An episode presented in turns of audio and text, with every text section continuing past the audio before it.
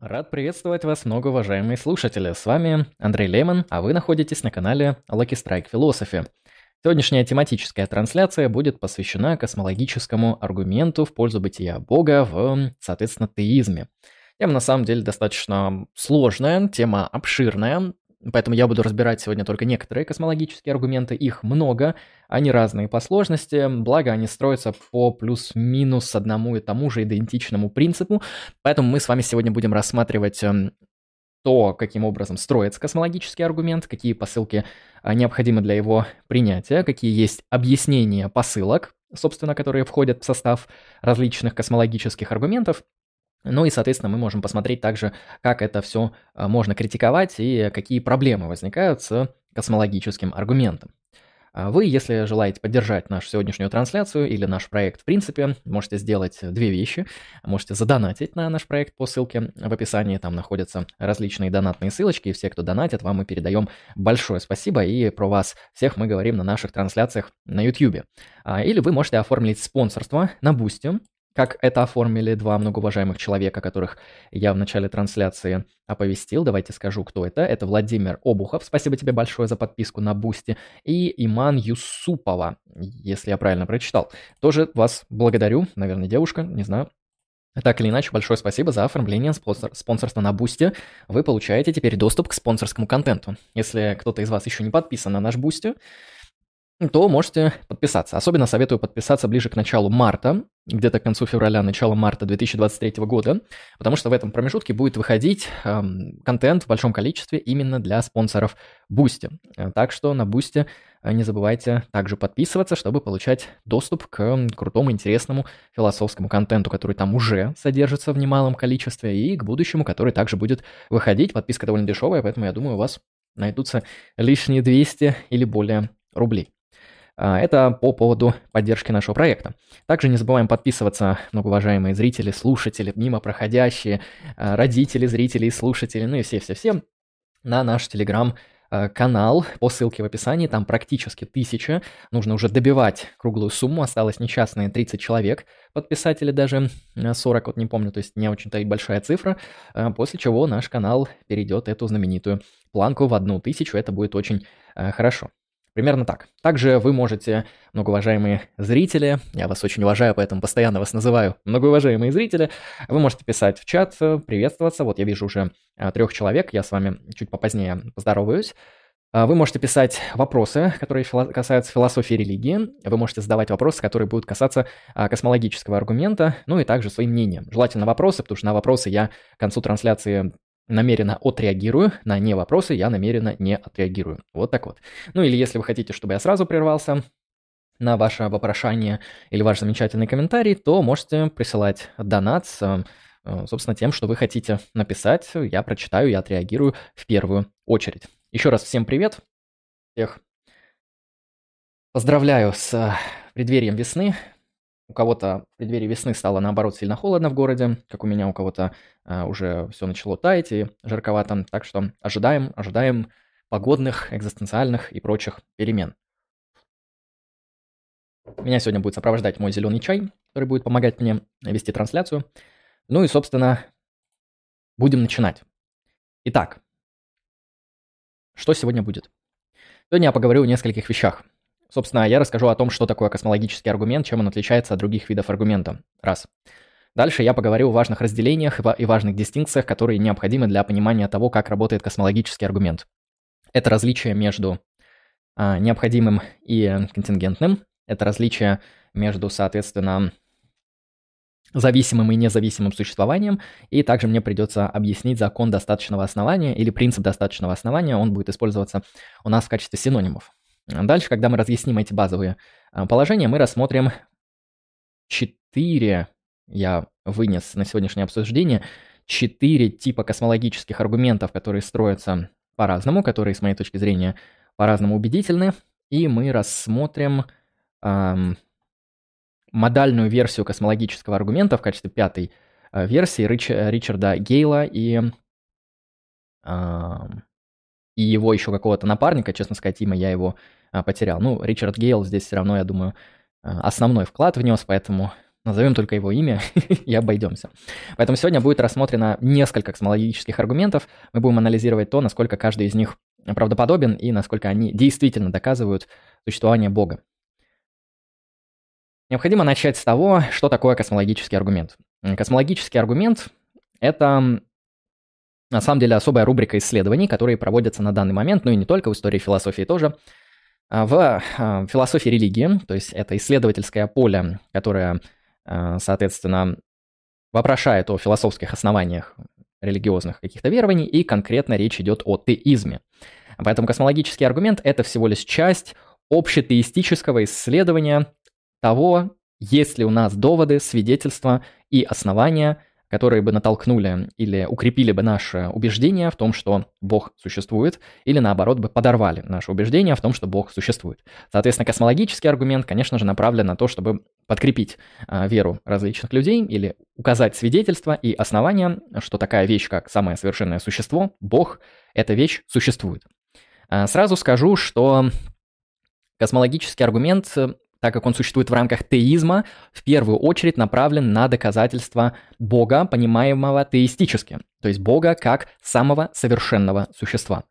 Если у вас другое определение Бога, если вы концептуализируете божественное, сакральное и прочее каким-то альтернативным способом, то вы спорите не с тем. То есть, окей, это ваше право, это ваша концептуальная схема, вы молодцы и замечательны, но когда мы говорим о теизме, у них другая концептуальная схема. Они исходят из других определений, и под Богом они именуют самое совершенное существо. Обычно это существо включает в себя несколько атрибутов.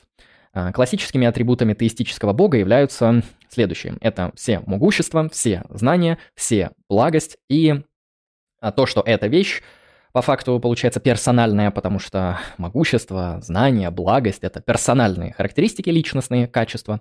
Это вещь еще и создатель Вселенной. Собственно, космологический аргумент в каком-то смысле пытается подвести к Богу в первую очередь как к Творцу Вселенной и к Богу как достаточно могущественному и информированному существу. А, потому что для того, чтобы создать нашу Вселенную такая, какая она у нас есть сейчас, нужно обладать достаточно большим могуществом и достаточно высокой информированностью. А, далее, когда мы будем разбирать эти аргументы, мы с вами будем задаваться вопросом, а действительно ли это доказывает Бога, эти космологические аргументы, в этом смысле. Бог как самое совершенное существо. Есть много критических выпадов, что не совсем все так просто и что это не всегда успешно работает. На них мы тоже постараемся а, как-то ответить и поискать какие-то альтернативные ходы. А, это первое, о чем идет речь, когда говорят о космологическом аргументе. Это некоторая форма рациональных, логических, получается, эвиденционалистских доводов в пользу того, что пропозиция «существует такой X как самое совершенное существо» а, является верной, если простым человеческим, э, философским, обыденным языком. Далее, что в этом всем интересно? Помимо космологического аргумента, который мы будем разбирать сегодня, есть еще множество разных аргументов в пользу бытия Бога.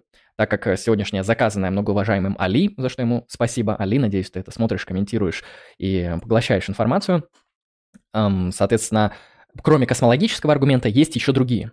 Их много, но самые популярные, кроме космологического, это телеологический, иногда его еще называют дизайнерский аргумент или аргумент от целей, и, соответственно, аргумент онтологический. Они все очень разные. А, то, что объединяет телеологический аргумент и космологический аргумент, так это то, что они являются разновидностью апостериорных аргументов в пользу бытия Бога. Это также важно подметить, что аргументы в пользу бытия Бога можно разделить условно на две формы, на априорные и апостериорные. Ну, собственно, как и знания. Знания бывают такие, которые получены априори, то есть э, через какие-то посылки или основания, зависимые от опыта, от эмпирических данных, свидетельств и так далее. Это все форма апостериорных аргументов, Поэтому космологические и телеологические являются разновидностью апостериорных аргументов, потому что они опираются на факты мира при доказательстве бытия Бога. Факты мира — это то, что случается в опыте. Поэтому, соответственно, эти аргументы именуются апостериорными. В то время как априорными аргументами в пользу бытия Бога чаще всего выступают онтологические аргументы. Онтологические аргументы — такие, в которых анализируется понятие Бога и устанавливается его концептуальная связь с таким понятием, как существовать. Собственно, есть модальная версия, которая говорит, что Бог – это необходимое сущее. Если это правда, то Он есть во всех возможных мирах. Если же Он есть во всех возможных мирах, то Он есть и в нашем мире, а значит, Бог есть. такая вот эм, модальная версия а-ля Плантинга. А, есть онтологический аргумент Ансельма Кентерберийского, а, как бога выше чего нельзя помыслить, и эта вещь, она по определению должна включать существование, потому что самые совершенные вещи включают все совершенства, Э, соответственно, одним из совершенств является бытийствование относительно небытийствования. И в этом плане Бог существует, потому что он совершенное существо, и это часть его определения. То есть э, особенность этих аргументов, онтологических их много, я только два в очень таком смутном кратком виде привел, заключается в том, что здесь доказывается Бог, не обращаясь к фактам мира, к опыту, к каким-то вещам, которые нам известны благодаря наблюдению за реальностью. В этом контексте Бог доказывается скорее концептуальным. Анализируется концепция Бога и связь с концепцией существования, с попыткой показать, что между ними существуют необходимые отношения, что если есть такая вещь, как Бог, да, в понятие Бога включено и понятие существования. Для того, чтобы вам привести или провести онтологическую аргументацию, вам не требуется обращаться к структуре действительности, вам достаточно концептуального анализа, который будет хорошо и качественно проработан. Соответственно, как я сказал, мы будем говорить сегодня именно о космологическом аргументе. Есть еще аргумент от религиозного опыта, от, э, соответственно, моральный аргумент, есть еще всякие от чудес, есть аргумент их действительно много разных. Можете почитать книгу Свинберн «Существование Бога», в которой все эти аргументы в довольно проработанной, формальной и суровой форме изложены. Большая часть уж точно вы э, там сможете найти и ознакомиться с тем, как аналитические философы религии э, исследуют бытие Бога и доказывают бытие последнего различными аргументативными доводами. Согласно Фил Пейпер, как я сказал ранее, космологический аргумент является одним из самых популярных и убедительных аргументов с точки зрения философов. Он выигрывает у дизайнерского аргумента и у онтологического аргумента и у всех остальных. Наподобие прагматического аргумента а-ля Пари Паскаля и наподобие, эм, собственно, морального аргумента, где для существования моральных истин и, грубо говоря, всеобщей мировой справедливости требует существования всеобщего мирового законодателя, наказчика и морального э, гаранта. Э, в этом плане, по факту, большая часть философов и не только среди философов религии, но и среди общеопрошенных философов считают, что космологический аргумент является одним из самых убедительных аргументов. Это небольшая такая преамбула, которая нам необходима для того, чтобы понять, о чем будет речь идти, о чем не будет речь идти. Итак, мы запоминаем, то, что когда мы сегодня будем говорить о Боге, мы будем говорить о Боге как о самом совершенном существе, атрибутику которого я перечислил как всезнание, всеблагость, всемогущество и Творец Вселенной. Далее. Космологический аргумент является формой апостериорных, доказательств бытия Бога, значит, в часть его посылок входят вещи, которые нам известны, или знания о которых мы можем получить исключительно опираясь на опыт, то есть на наблюдение за структурой действительности. И этот аргумент один из самых популярных. Вот три вещи, которые нам нужно запомнить. Двигаемся дальше. Дальше нам нужно ввести несколько базовых понятий, к счастью, я их выписал, чтобы не потерять. Для начала начнем с понятия необходимого и контингентного, или необходимого и случайного. Итак, вы уже услышали, что я сегодня произнес такой набор слов, как «истина во всех возможных мирах». Или такой, который есть в любом возможном мире, который мы можем только лишь представить. А, собственно, вещи, которые существуют во всех возможных мирах, или истины, которые являются верными для всех возможных миров, это, например, такие истины, что холостяк – это неженатый мужчина, что окулист – это глазной врач, что треугольник – это фигура с тремя углами, что точка – это то, у чего нет частей, а, что двойка больше единицы и так далее. А, вот эти истины являются верными для всех возможных ситуаций для всех возможных миров, какие бы вы ни представили. Вы можете представить возможный мир, который идентичен нашему, однако у вас в этом возможном мире другой цвет волос. Например, вы родились с цветом волос, как у меня, это вроде как темно-русый или каштановый, что-то такое, не знаю, как специально его называть. Предположим, вы в этом мире родились не с таким цветом волос, а с белым. А те, кто родился с белым цветом волос, пусть вы родились с черным цветом волос, вот так вот, для удобства Возьмем. За всех остальных сочувствую. Рыжие пусть рыжими остаются. А, итак, такой возможный мир мыслим. Мыслим, да, это вполне возможно. Генетическая эволюция вашего организма и случайные мутации могли произойти ну, немножко в другом порядке, и ваш цвет волос, ваш фенотип мог бы стать иным. Однако этого не произошло, но могло бы произойти. В этом нет логической невозможности. Если что-то логически возможно, то мы считаем, что это существует в рамках каких-то возможных миров. А в этом контексте есть вещи, которые контингентны. Например, ваш цвет волос. Сейчас он у вас, предположим, светлый или темный, однако он мог бы быть другим.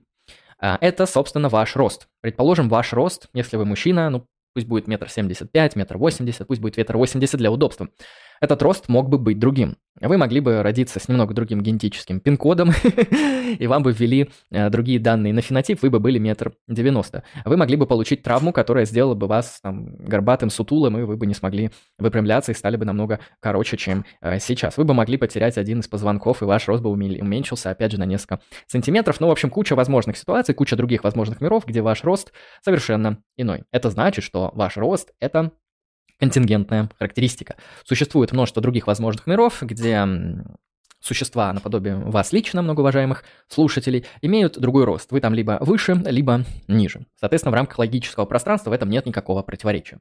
Возможный мир — это, соответственно, то, как могли бы быть э, вещи устроены в рамках логического пространства. Это примерно такое определение возможного мира. И э, как вещи могли бы быть устроены в рамках, в рамках логического пространства, нам показывают, что есть как минимум два типа а, вещей, которые имеют отношение к этим возможным мирам. Собственно, есть вещи, которые существуют только лишь в некоторых возможных мирах.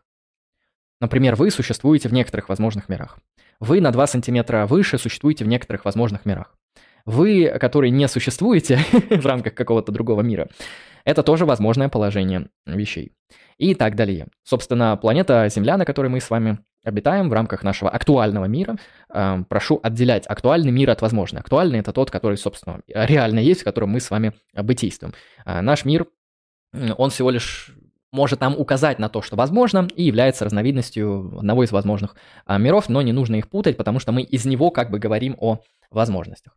В этом контексте возможные миры – это то, каким бы могло быть положение вещей в логическом пространстве, и есть вещи, которые присутствуют во всех этих логически возможных раскладах, а есть вещи, которые присутствуют только в некоторых из этих логически возможных раскладов.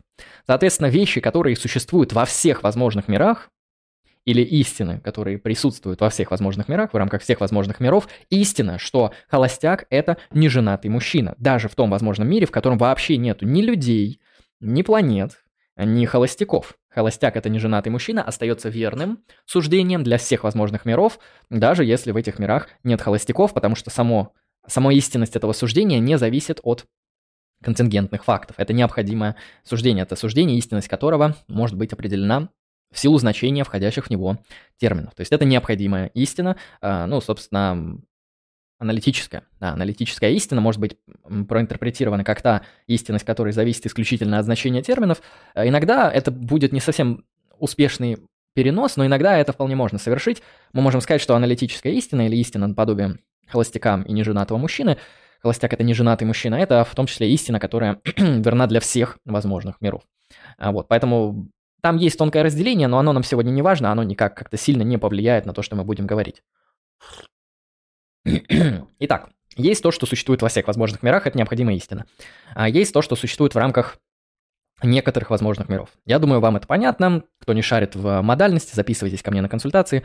Будем с вами разбираться с тем, что такое модальность и как это работает, потому что без понимания модальности, ну, вы вряд ли поймете вообще то, что сегодня будет мной произнесено, потому что модальность – это то, чем очень активно, очень успешно и, наверное, чаще всего пользуются теисты в рамках анализа бытия Бога и в рамках, соответственно, доказательств бытия Бога. Для них модальность очень, очень важна. Не только для теистов, но и для атеистов, наподобие Грэма Оппи, а, которые спорят с теистами, также апеллируя к модальным категориям. Разобравшись с тем, что такое а, необходимое и контингентное, или необходимое и случайное, контингентное иногда называют случайным, это, в принципе, синонимы мы перейдем к разделению на зависимых и независимых сущностей. Это тоже достаточно важно, вот сейчас я вам зачитаю определение. А, зависимое существо – это существо, которое зависит по своему существованию от чего-то другого. Иначе говоря, существо, чье существование нуждается в каком-то объяснении. Итак, под зависимыми сущностями в рамках сегодняшнего повествования и с точки зрения большинства атеистов понимаются такие типы сущностей, такие типы объектов, чье существование – нуждается в некотором объяснении. То есть они не могут существовать без достаточного на то, на то объяснения. Я потом приведу мысленный эксперимент, в котором мы позволим а, поднять эту проблематику. Поэтому зависимая сущность это, в общем, такой x, который нуждается или для которого необходимо некоторое объяснение p. иначе, иначе этот x непонятно как возникает. С другой стороны, тут написано в моей замечательной цитате, существо, объяснимое из себя, это вот нам парная категория, зависимые сущности и сущности, объяснимые из себя. Их можно назвать независимые, но кому как удобно, можно сказать и объяснимые из себя, потому что в этом контексте это синонимы.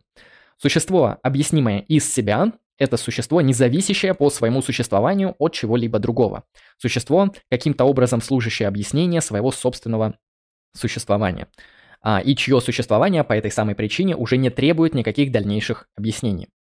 Соответственно, это у нас сущность, которая в данном концептуальном пространстве называется объяснимой из себя, то есть в чем ее прикол. В отличие от зависимых сущностей, которые нуждаются в объяснении эм, из чего-то внешнего, да, в каком-то объяснении, что-то, что внешнее по отношению к ним, что их объясняет, их производит. Зависимая сущность выглядит так. В то время как независимая сущность или объяснимая из себя – это такая, которая в своем существовании – не зависит от чего-то другого. То есть нету какой-то внешней по отношению к этой сущности сущности, которая объясняет ее и гарантирует ее существование. Существование этой сущности гарантируется из самой себя, благодаря ей самой. То есть она самообъясняется и самоподдерживает свое существование. Ее присутствие не требует дополнительных объяснений со стороны альтернативных сущностей. Собственно, я думаю, вы понимаете, что а, под этой вещью будет пониматься, собственно, Бог, но мы до этого еще дойдем. собственно, в нашем опыте, как мы наблюдаем, там, идем по лесу, по полю, по горам, большую часть вещей, которые вы м, видите, созерцаете, представляете, вспоминаете, эти вещи по большей части контингентны. Эти вещи, вот, они случайно могли бы быть иными, как я сказал ранее, и эти а, вещи являются, соответственно, зависимыми сущностями. А, итак, ну давайте представим сначала обыденную ситуацию. Я в свое время любил кататься на велосипеде, пока он к чертовой матери не сломался от моих замечательных прокаток, да, потому что я так сурово катаюсь по своему а, замечательному м, холмистому краю, что мой велосипед в какой-то момент и погиб, мягко говоря, как герой. Но пока я катался по полям, которые я сейчас вижу из своего окна, эти поля прекрасные и замечательно, красивые и милы, я видел много вещей. А, я видел холмы, я видел оползни, я видел людей, я видел облака, я видел поля пшеницы и множество других природных объектов. Возьмем, соответственно, для удобства какую-нибудь естественную лесополосу. Ну или лесок, маленькое такое, лесье маленькое. Не знаю, есть ли специальный географический термин для обозначения дальних сущностей, пусть будет лесье или набор деревьев в маленьком скопленном месте, микролесок. Соответственно, эти деревья, присутствие их там имеет какое-то объяснение. Хм, и более того, есть некоторые достаточные причины, которые а, породили это положение вещей, что вот эти вот деревья присутствуют там. А, я, конечно, не эксперт, но могу допустить, что эти деревья появились там, ну, в результате размножения, собственно, других деревьев, которые являются представителями их вида и вот распространили свои там семена и прочие вещи на вот эту почву, и через какое-то время, благодаря условиям среды в виде там достаточных минералов, находящихся в почве, удобрения, а, воды и прочего, эти ростки начали прорастать, что позволило появиться а, первым там маленьким деревьям, и они постепенно росли-росли в течение многих лет, питаясь соответственно, энергией Солнца и элементами из э, почвы. Вполне себе нормальное объяснение э, для того, как появились там эти деревья. То есть было бы странно, если бы они там появились каким-то совершенно альтернативным образом, учитывая наши законы природы. Например, кто-то мог бы сказать, они там появились, ну, с неба упали. То есть пролетал самолет э, грузовой, он случайно уронил деревья, и они случайно туда вот упали 15 минут назад. Это как, знаете, вот этот вот прикол про то, что, а что, если Бог создал Вселенную 15 секунд назад, но вы думаете, что Вселенной 13,5 или сколько там, 13,8 миллиардов лет, потому что Бог создал в вас э, воспоминания и всякие доводы эпистемические, которые на это указывают. Могли бы ли вы опровергнуть эту гипотезу? Собственно, гипотезу о том, что Бог создал Вселенную 15 секунд назад, вот такой, как она сейчас есть. В принципе, это тоже было бы интересным объяснением того, как те деревья попали туда, потому что их ровно 15 секунд назад создал э, Бог ну, либо какая-то там иная сущность, не знаю, инопланетянин создал а, в рамках этой симуляции Вселенной, в которой мы живем. В общем, любую чепуху можно придумать. А, так или иначе, эти гипотезы будут достаточно неправдоподобны, но они будут а, наследовать один и тот же принцип. Они будут наследовать принцип объяснения. Собственно, достаточного основания, которое будет сформи- сформулировано мною позднее и дано определение. Мы будем во всех этих довольно простых и очевидных кейсах искать какой-то ответ на вопрос, почему это так. То есть есть некоторое положение вещей X, которое а, произошло по какой-то причине P, и эта причина P объясняет X. собственно, выяснение отношения там, или причины, или чего-то еще, или отношения граундинга, например, метафизического, позволило бы нам ответить на вопрос о том, что, соответственно, объясняет присутствие этих деревьев. Да? Вот такая вот обыденная ситуация, ничего сложного нет. Представим ситуацию номер два. Итак, вы опять же с другом гуляете по лесу. Вы гуляете по лесу. Кто гулял по лесу, плюс чат. Посмотрим, сколько нас сегодня. По лесу люблю гулять, особенно по такому, знаете, парковому лесу, в котором есть там тропинки, дорожки, по которому достаточно комфортно идти. Это, это очень приятно. Да, там уже минусы пошли в чат, все понятно. Люди, люди, походу, родились в городе и никогда за его пределы не выезжали. Но это нормально, нормально. Я тоже такой, я с вами, пацаны. Я никогда в лесу не был, я вам все соврал. Так вот, эм, идете вы по лесу с другом. И тут вы оба видите в здравом уме, в чистых, адекватных, эм, не знаю, ментальных способностях, видите какой-то большой летающий, пусть будет эм, размером 5 метров, шар, э, белый, светящийся, передвигающийся не случайным образом, а будто по какой-то э, траектории, шар, который летает над э, землей на расстоянии где-то 2-3 метров, достаточно медленно, издает какие-то электрические или какие-то подобные шквальные звуки, и вот движется мимо вас. Вы оба видите его, вы спрашиваете, братан, тоже видишь то, что я вижу, то есть какую-то вещь, похожую на там а шаровую молнию, похожую даже на мистическую какой-то объект. Человек такой, да, именно так, вот буквально то и вижу. Исключим всякие ситуации, что это может быть голограмма, розыгрыш, э, какие-то там, не знаю, тестовые эксперименты инопланетян и прочее, прочее. И один из друзей говорит, слушай, а давай за этим шаром аккуратно проследуем, он вроде безопасен, на первый взгляд, да, мы держимся от него на определенном расстоянии, давай узнаем, как он тут появился, давай найдем объяснение тому, почему эта вещь здесь есть. На что ваш друг реагирует иначе. А, он говорит, а он просто случился. Этот шар появился здесь просто так. Он такой, нет, в смысле, подожди, давай э, попробуем найти. Есть же, как он не мог появиться просто так. Есть какая-то причина, по которой этот шар посреди леса с определенной вот этой вот моделью поведения, которую мы с тобой наблюдаем, он должен был тут как-то появиться, что-то должно объяснить его присутствие здесь. На что ваш друг говорит, ты неправильно задаешь вопрос. Твой вопрос не имеет смысла. Он не появился здесь, потому что а, есть на то какая-то достаточная причина, достаточное основание или что-то, что объясняет его присутствие здесь. Он вам говорит, он произошел здесь просто так. Вот просто без объяснения, без причины, даже без случайной причины. Он просто случился. Грубый факт, что в лесу просто есть шар. Возможно, многие из вас заметили, что с этим что-то странное, что с требованием вашего друга есть некоторая проблема.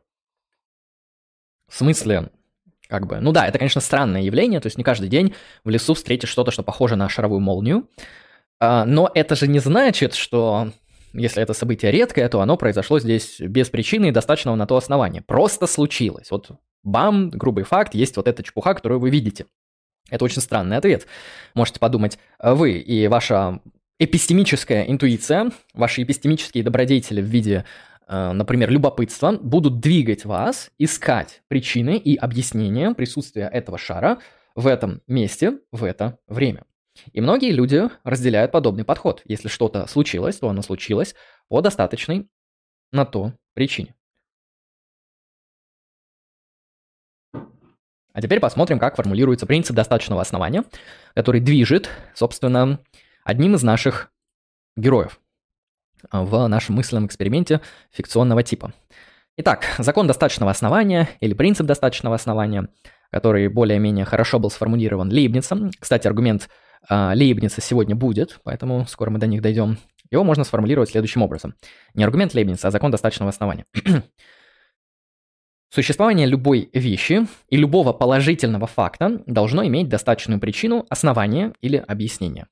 Закон достаточного основания утверждает, что для каждой вещи x, э, ой, неправильно сказал, для каждой вещи и для каждого положительного факта должно существовать достаточное на то объяснение.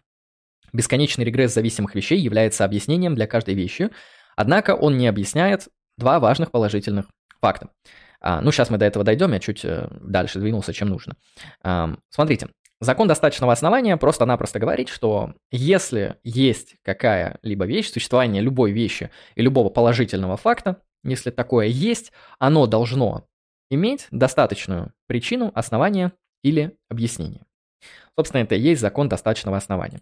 А, именно этот закон, как полагают многие, движут э, вот этого многоуважаемого мыслителя в нашем мысленном эксперименте, и я думаю, многие из вас, в принципе, также найдут этот э, когнитивный, по факту, эпистемический принцип очень правдоподобными. А вы видите какое-то событие, не знаю, произошел политический процесс X, экономическое событие Y, социальное событие Z и прочее. И вы требуете объяснения. То есть вы сразу думаете, что у этого события есть объяснение, есть некоторый факт, некоторое событие, некоторые причины, которые могли бы послужить достаточным объяснением для этого события.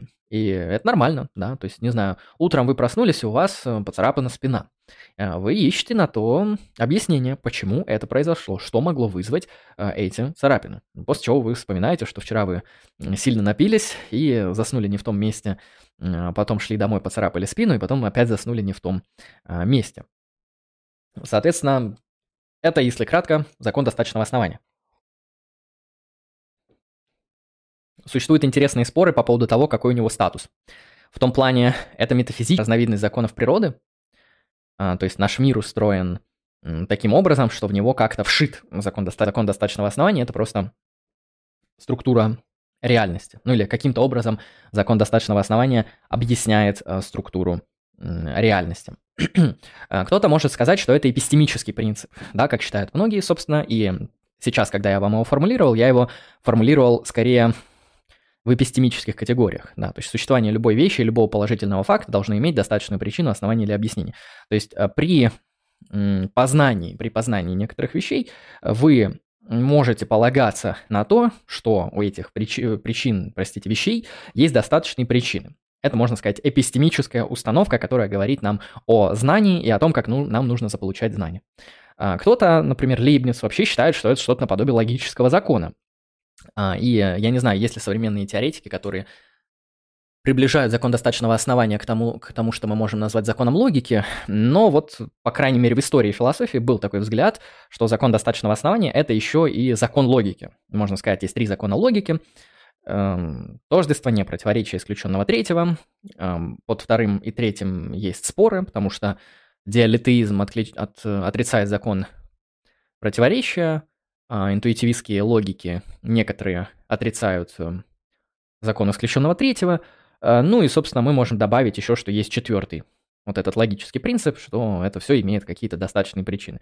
Ну, проблема с тем, чтобы перенести этот принцип на логическое пространство, заключается в том, что его практически невозможно формализовать. А, то есть, скорее, действительно, это что-то, что ближе к метафизике или к эпистемологии, не, нежели к, к логике, потому что его очень тяжело формализовать, так же, как формализуются все остальные законы логики, о которых я сказал ранее. Вот, это некоторые предварительные замечания, которые нам нужны для того, чтобы начать разбирать космологические аргументы. И мы начнем с нескольких из них. Но прежде чем начать, давайте я посмотрю немножко чат.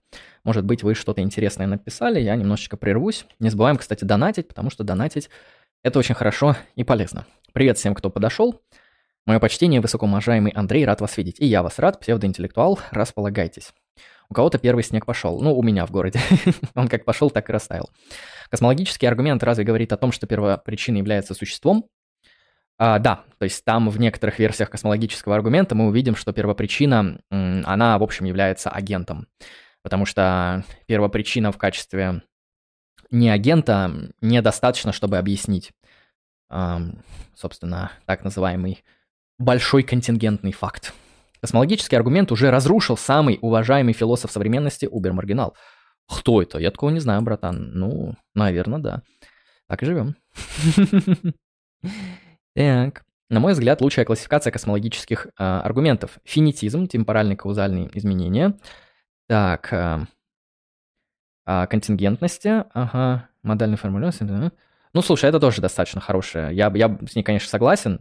Но, думаю, сегодня я ее не буду объяснять в силу того, что уже слишком усложнится повествование, ну и мне э, лень в силу того, что... В силу того, что лень.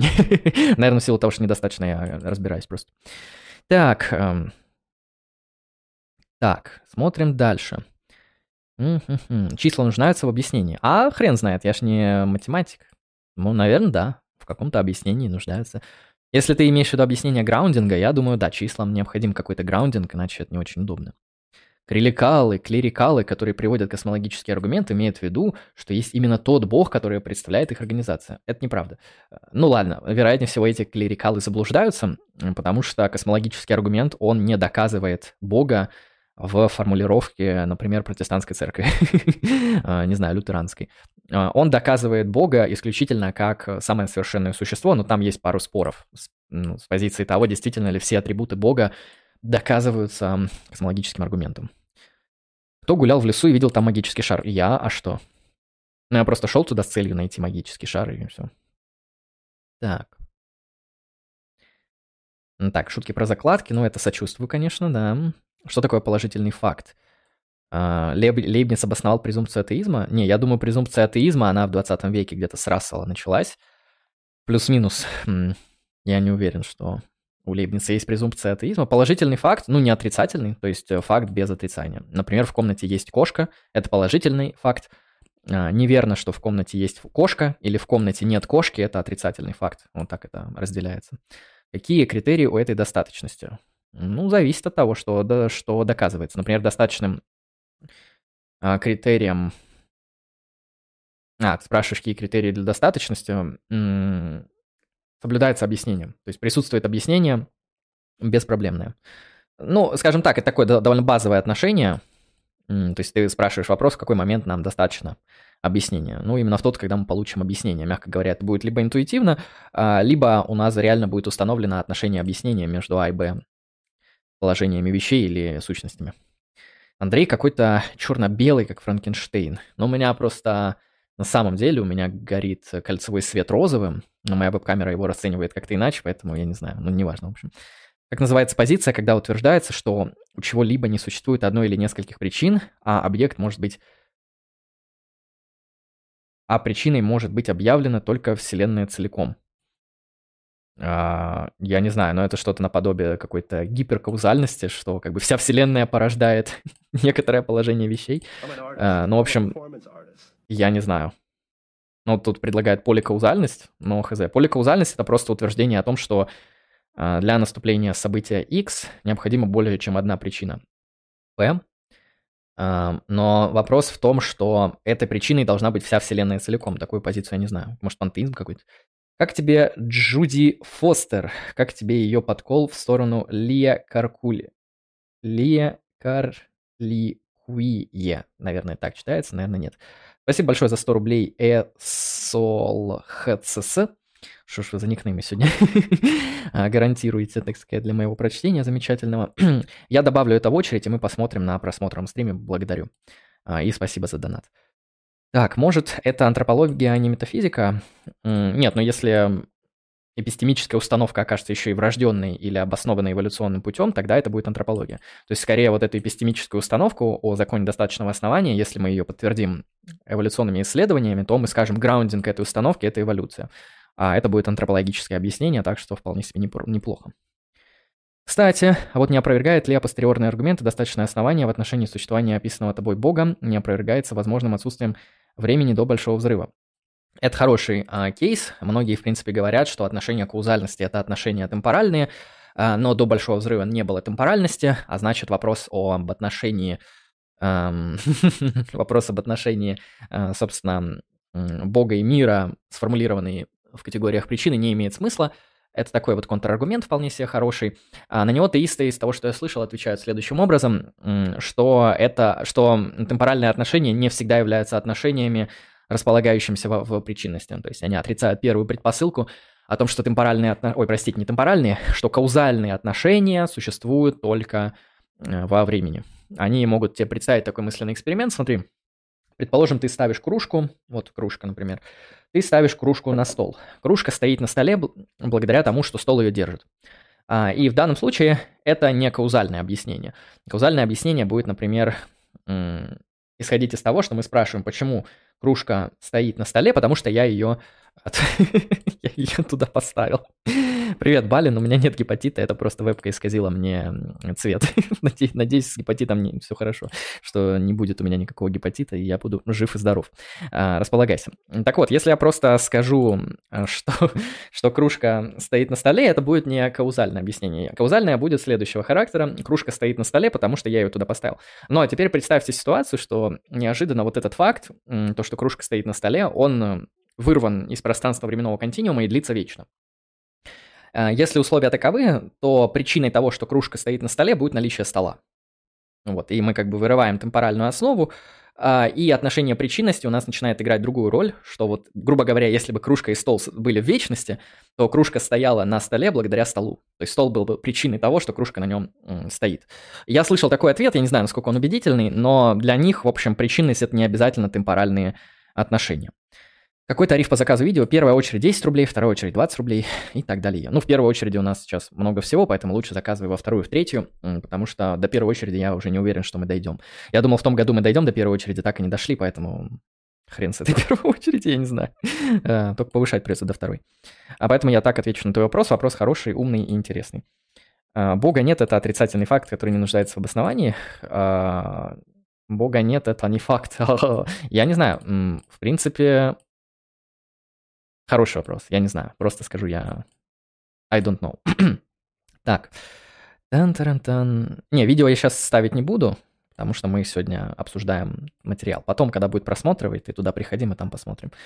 Да, пишет Андрей, вдохновился Wednesday. А, Wednesday это среда, да, по-моему? Сериал такой сняли. У нас, кстати, его адаптировали как среда. Вот, Wednesday, и поэтому у меня лицо лицо желтое, пишет, в первую очередь становится той самой кружкой. Да, вот именно, то есть в первую очередь она уже в вечности находится, и, как видите, с ней есть проблемы. Хорошо, я дочитал чат, теперь мы перейдем к анализу, собственно, аргументов. Сейчас я вам выведу это все на экран, будем это тупо смотреть, четенько исследовать, чтобы красиво было по-пацански все. Ну что, погнали. Космологический аргумент под номером один. Я не помню, он чей? От ячей, как говорится, ну, явно чей-то. Анализируем посылочки. Так, посылка первая. Сначала прочитаем, потом посмотрим, как это все работает. Контингентное существо то есть такое существо, которое, если оно существует, могло бы не существовать, либо может перестать существовать, существует. Посылка 1. Посылка 2. Это контингентное существо имеет причину или объяснение своего существования. 3. Причина или объяснение его существования есть нечто отличное от самого этого контингентного существа. 4. То, что причиняет или объясняет существование этого контингентного существа, должно быть либо совершенно другим контингентным существом, либо должно быть неконтингентным, то есть необходимым существом. 5. Одни лишь контингентные существа не могут обеспечить адекватную причину или объяснение существования контингентного существа. 6. Вывод. Следовательно, то, что причиняет или объясняет существование этого контингентного существа, должно включать неконтингентное или необходимое существо. Следовательно, необходимое существо – такое существо, которое, если оно существует, не может не существовать существует. А, и это не 8, но это просто прояснение, что это существо — это Бог. Собственно, сам аргумент. Один из а, версий, один из самых популярных версий космологического аргумента. Итак, давайте проанализируем каждую посылочку и посмотрим, насколько это рабочий аргумент, что с ним ок, что с ним не ок. Контингентное сущее существует. В целом, большая часть людей, большая часть метафизиков — с этой посылкой согласиться. То есть как раз-таки контент, ну, может быть, кроме спинозы, потому что по спинозе, по спинозе все, что есть, это следствие действия субстанции, находящихся э, в качестве необходимого логического отношения к этой субстанции. То есть по спинозе нету контингентного сущего, есть только необходимое сущее. Все, что случается, случается по необходимости в модели спинозы. А, но в это мало кто верит общем, большая часть философов, большая часть людей верят в то, что есть э, контингентные факты. То есть те, которые могли бы не быть, если они есть. Поэтому допустим, что P1 истина. P2. Это контингентное сущее имеет причину или объяснение своего существования. Это, собственно, есть принцип достаточного основания или закон достаточного основания.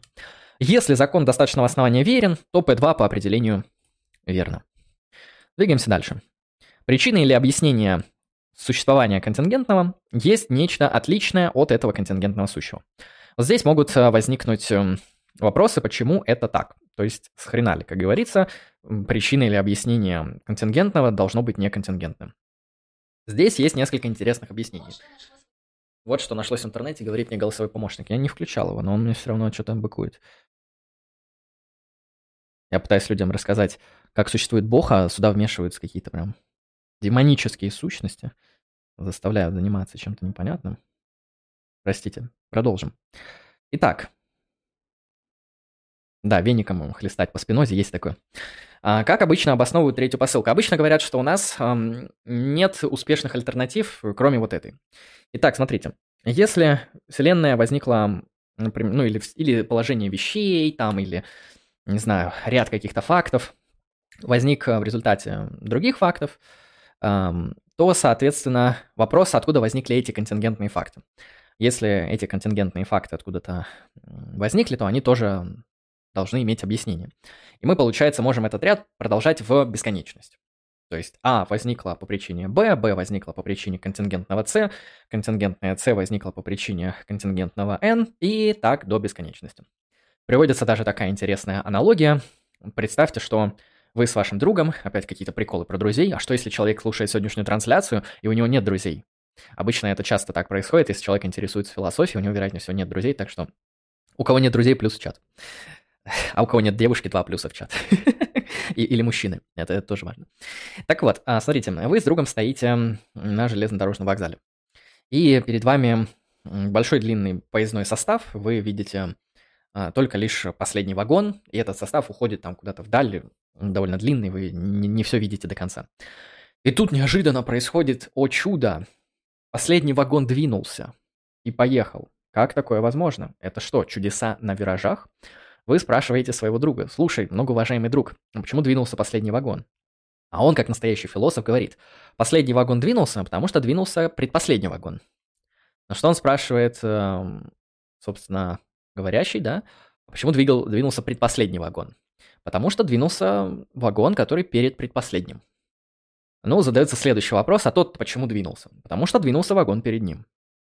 В конечном счете, предположим, там очень много вагонов, сосчитать их тяжеловато, а, человек реформулирует вопрос, он спрашивает, почему двинулся весь состав.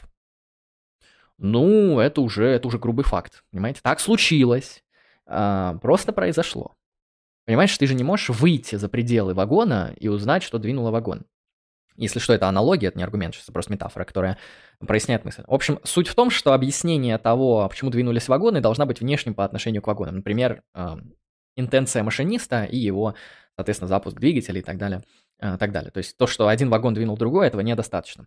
А теперь представим себе возможную такую интересную ситуацию, что вагонов бесконечное множество. Да, и вот э, вагоны уходят в бесконечность, вот реально бесконечное множество вагонов. И вы э, как бы видите, что состав двинулся, до этого он стоял. Вы спрашиваете, а почему состав двинулся? Ну и ответ будет такой, что тот двинулся из-за этого вагона, этот из-за того, тот из-за третьего, этот из-за четвертого, а, тот из-за 547, 547 из-за 1277, а тот из-за там, а, в общем, n плюс 1, вы понимаете. А, кажется, что подобное перечисление не будет объяснением. Поэтому так называемый бесконечный регресс создает некоторую проблему в объяснительной модели. Поэтому многие, собственно, скипают именно этот а, подход. Собственно, вот смотрите, а, как это можно лучше сформулировать, чтобы вы поняли, о чем я сейчас говорю. Бесконечный регресс зависимых вещей является объяснением для каждой вещи. То есть, например, этот бесконечный регресс вагонов может объяснить там как бы движение вагонов. Но все-таки он не объясняет этот бесконечный регресс э, два важных положительных факта. И первый. Существует нечто, а не ничто. То есть почему вообще все вот это вот случается, ведь оно могло не случаться. И второе. Существует некоторая бесконечная совокупность вещей, а именно бесконечная длинная цепь зависимых существ, причем каждая из них зависит от предшествующего ему в этой цепи. Итак, мы представим, что наша Вселенная возникла в результате бесконечного множества условно других контингентных событий, например, там других вселенных, других каких-то там, не знаю, волшебных квантовых эффектов и прочих контингентных э, событий. А так или иначе, даже если мы будем двигать объяснение в эту сторону, мы все еще не объясним этим объяснением. Почему вообще все, весь этот большой процесс существует? Почему есть нечто, а не ничто? А это требует объяснения. А, и второе, почему вот это вот бесконечная совокупность вещей или событий, э, длинная цепь зависимых сущностей эм, вообще есть, да, где вот каждая зависит от этого. То есть по почему между ними существует вот эта вот взаимосвязь и так далее. То есть нет объяснения, почему это есть и почему между ними есть вот эта бесконечная э, взаимосвязь. Соответственно, многие говорят, что ответ э, через вот эту вот бесконечность, что нужно просто пропостулировать бесконечность и не париться, он содержит проблемы, что просто-напросто это не будет объяснением, потому что без объяснения останутся вот эти два факта. Соответственно, это первый аспект. Второй аспект заключается в том, что если мы контингентное будем объяснять через контингентное, у нас будет как бы круговое определение, потому что у нас будет контингентное, которое объясняет контингентное, и мы в каком-то смысле попадем в такой круг. То есть вся совокупность контингентного объясняется каким-то контингентным, не, который не отличается, например, по природе от этого контингентного сущего, и непонятно, как здесь возможны отношения объяснения, не попадает ли это в круг, многие еще считают, что это попадает в некоторое такое а, круговое определение, хотя не все. Кто-то считает, что контингентное может успешно объяснять контингентное, в этом нет никакой а, философской проблемы. А, так или иначе, посылка 3, которая у нас формулируется, как я сказал, причины или объяснение существования этого контингентного сущего, есть нечто отличное от этого контингентного сущего, может быть достаточно правдоподобной именно на основании того, что бесконечный регресс причин не дает объяснения, значит, нам нужно Э, не бесконечный регресс э, контингентных сущий, а искать что-то другое. Поэтому берем посылку 4. То, что причиняет или объясняет существование этого контингентного сущего, существа, должно быть либо совершенно другим контингентным существом, либо должно быть необходимым. А, и, собственно, это то, что мы сейчас пытались с вами обосновать. Поэтому 5 звучит следующим образом. Одни лишь контингентные существа не могут обеспечить адекватную причину или объяснение существования контингентного существа как я постарался обосновать выше. Следовательно, то, что причиняет или объясняет существование этого контингентного сущего, должно включать неконтингентное или необходимое существо. Следовательно, необходимое существо есть. И это как бы Бог. Это одна из э, формулировок космологического аргумента. Давайте посмотрим, что с ней не так и насколько это правдоподобно. Как я сказал, первая посылка достаточно правдоподобна. Вторая посылка зависит от э, того, принимаем ли мы закон достаточного основания или нет. А, с моей точки зрения, он, хотя и интуитивен, но его сложно обосновать. То есть его обосновывают двумя способами. Первый он интуитивен, а, в принципе, это неплохо, однако не всем. То есть есть люди, для которых закон достаточного основания, он интуитивен в определенных локальных местах, например, в физических объяснениях, но закон достаточного основания может быть не интуитивен в каких-то альтернативных типах объяснений. Поэтому не все с ним согласны, что это какой-то интуитивно универсальный принцип, то что он может быть интуитивен только для частных случаев. А, это первое, на основании чего многие принимают закон достаточного основания, собственно, и посылку 2. А, второе основание – это наблюдение за миром. Помните, я говорил, что космологический аргумент – это форма а, априорного аргумента, и вот считается, что устройство реальности может говорить нам в пользу того, что закон достаточного основания – это, можно сказать, метафизическая основа реальности, и то, что мы наблюдаем, его следствие, вот, э, наблюдая за конкретными событиями мира, это вполне себе нормально, и в этом контексте – а, закон достаточного основания верен, потому что посмотрите на мир, ведь в мире все происходит по достаточному на то основанию. А, ну, здесь можно оспорить именно вот это второй тип обоснования. Первый чуть сложнее оспорить, он может быть вполне интуитивен действительно. А второй тип обоснования обычно оспаривают через э, э, так называемые события, у которых нет достаточных на то причин и объяснений. Э, например, период полураспада э, атома. То есть э, у нас есть э, некоторые физические события, связанные с распадами атома, по-моему, атома радия, например, и нет достаточных оснований, которые бы объяснили распад именно сегодня, а не завтра, именно в этот момент, а не в другой. То есть это в каком-то смысле а, такое событие, которое не имеет на то достаточного основания. Ну и есть другие всякие квантовые там и прочие эффекты а, из фундаментальной физики. Я в ней не очень хорошо разбираюсь, просто знаю, что на это ссылаются, которые подрывают закон, закон достаточного основания, показывая, что есть события, которые происходят без достаточного на то а, основания. Это один ответ. Ну, на любой эмпирический факт можно ответить, что ну, мы же не знаем всю картину. То есть, может быть, эти квантовые эффекты происходят по достаточному на то основанию, просто мы их не знаем сейчас. А, а на самом деле они там есть. Потому что как бы единообразие природы свидетельствует скорее в пользу того, что они там есть, чем, чем то, что их нету. А поэтому от этой посылки Э, или как бы от этого контрпримера очень легко отвертеться. Поэтому допустим, что по P2 истина, и двинемся дальше. P3, а, 4 и 5 можно объединить в одну большую посылку, которая, собственно, объясняет э, то, почему мы должны считать, или почему наиболее валидным способом будет считать, что контингентное объясняется необходимым. Именно в силу того, что контингентное, объясняющее контингентным Е, не является достаточным а, или адекватной причиной, которая позволила бы объяснить а, контингентное. Вот это можно все объединить даже в одну посылку, но оно здесь разложено для удобства. А, следовательно, так как мы говорим, что есть контингентное сущее, и это контингентное сущее должно быть как-то объяснено, и наиболее крутым объяснением может быть только необходимое сущее, то необходимое сущее есть при истинности всех этих посылок. И это необходимое сущее – это Бог. Итак, теперь я перейду к чату и посмотрю ваши комментарии, критики и возражения. Потом мы перейдем к следующему аргументу. А, соответственно, я думаю, вы видите, что с этим аргументом есть некоторые проблемы, но пока что давайте условимся на то, что мы его стараемся понять. Сначала понять, потом простить, потом прокритиковать. Посмотрю, что вы написали в чат. Так, ха-ха-ха. Пока что буду прочитывать то, что там по вашей теме. Походу аргумент Лейбница. А нет, аргумент Лейбница будет чуть дальше. Но это аналогичен аргументу Лейбница. Чем-то похож на аргумент Калама. Каламический тоже сегодня будет, но это не он, он будет ниже. Они похожи все, поэтому вы действительно, ну, очень близки. Так, у кого есть питомцы, три плюса в чат. Ну да, есть такое. Меня в этом аргументе смещает, что каждая посылка касается существ и подразумевает, что причиной существа должно быть другое существо, а не объекты. В данном случае это синонимы. То есть, ну, просто так перевелось. То есть там в оригинале essence. То есть сущности, эссенции, вот объекты, сущие, существа. Окей, пусть будут объекты. Без проблем, чисто лингвистический ход. Так, а может количество вагонов очень быстро увеличивается, поэтому мы не можем догнать локомотив. А почему это происходит? То есть перед нами тогда всегда должен быть вопрос, почему это происходит. И то, что мы не можем догнать, это эпистемическое или физическое ограничение. Нас интересует эм, онтологический ответ на этот вопрос, а не эпи... То есть эпистемическая проблема, то есть то, что вы не можете что-то догнать и что-то познать, из этого не следует то, что у этого нет причины. Потому что то, как устроена реальность, и то, что вы знаете о реальности, друг от друга может не зависеть. В том плане, что если вы что-то не знаете о мире, это в мире не пропадает. Так. Аргумент как Калана. Не надо его троллить, он все-таки хороший восточный автор. К слову, как раз третья посылка может не работать по отношению к тобой описанной сущности Бога, исходя из отсутствия закона достаточного основания в условиях отсутствующего времени. А именно так, потому что Бог у нас относится, помните, я давал определение, а, существо, которое объясняется из себя. То есть Бог, эм, почему он не контрится законом достаточного основания? То есть, грубо говоря, окей, у Вселенной есть достаточное на то основание, это Бог, а у Бога какое достаточное основание? Достаточное основание Бога — это Бог.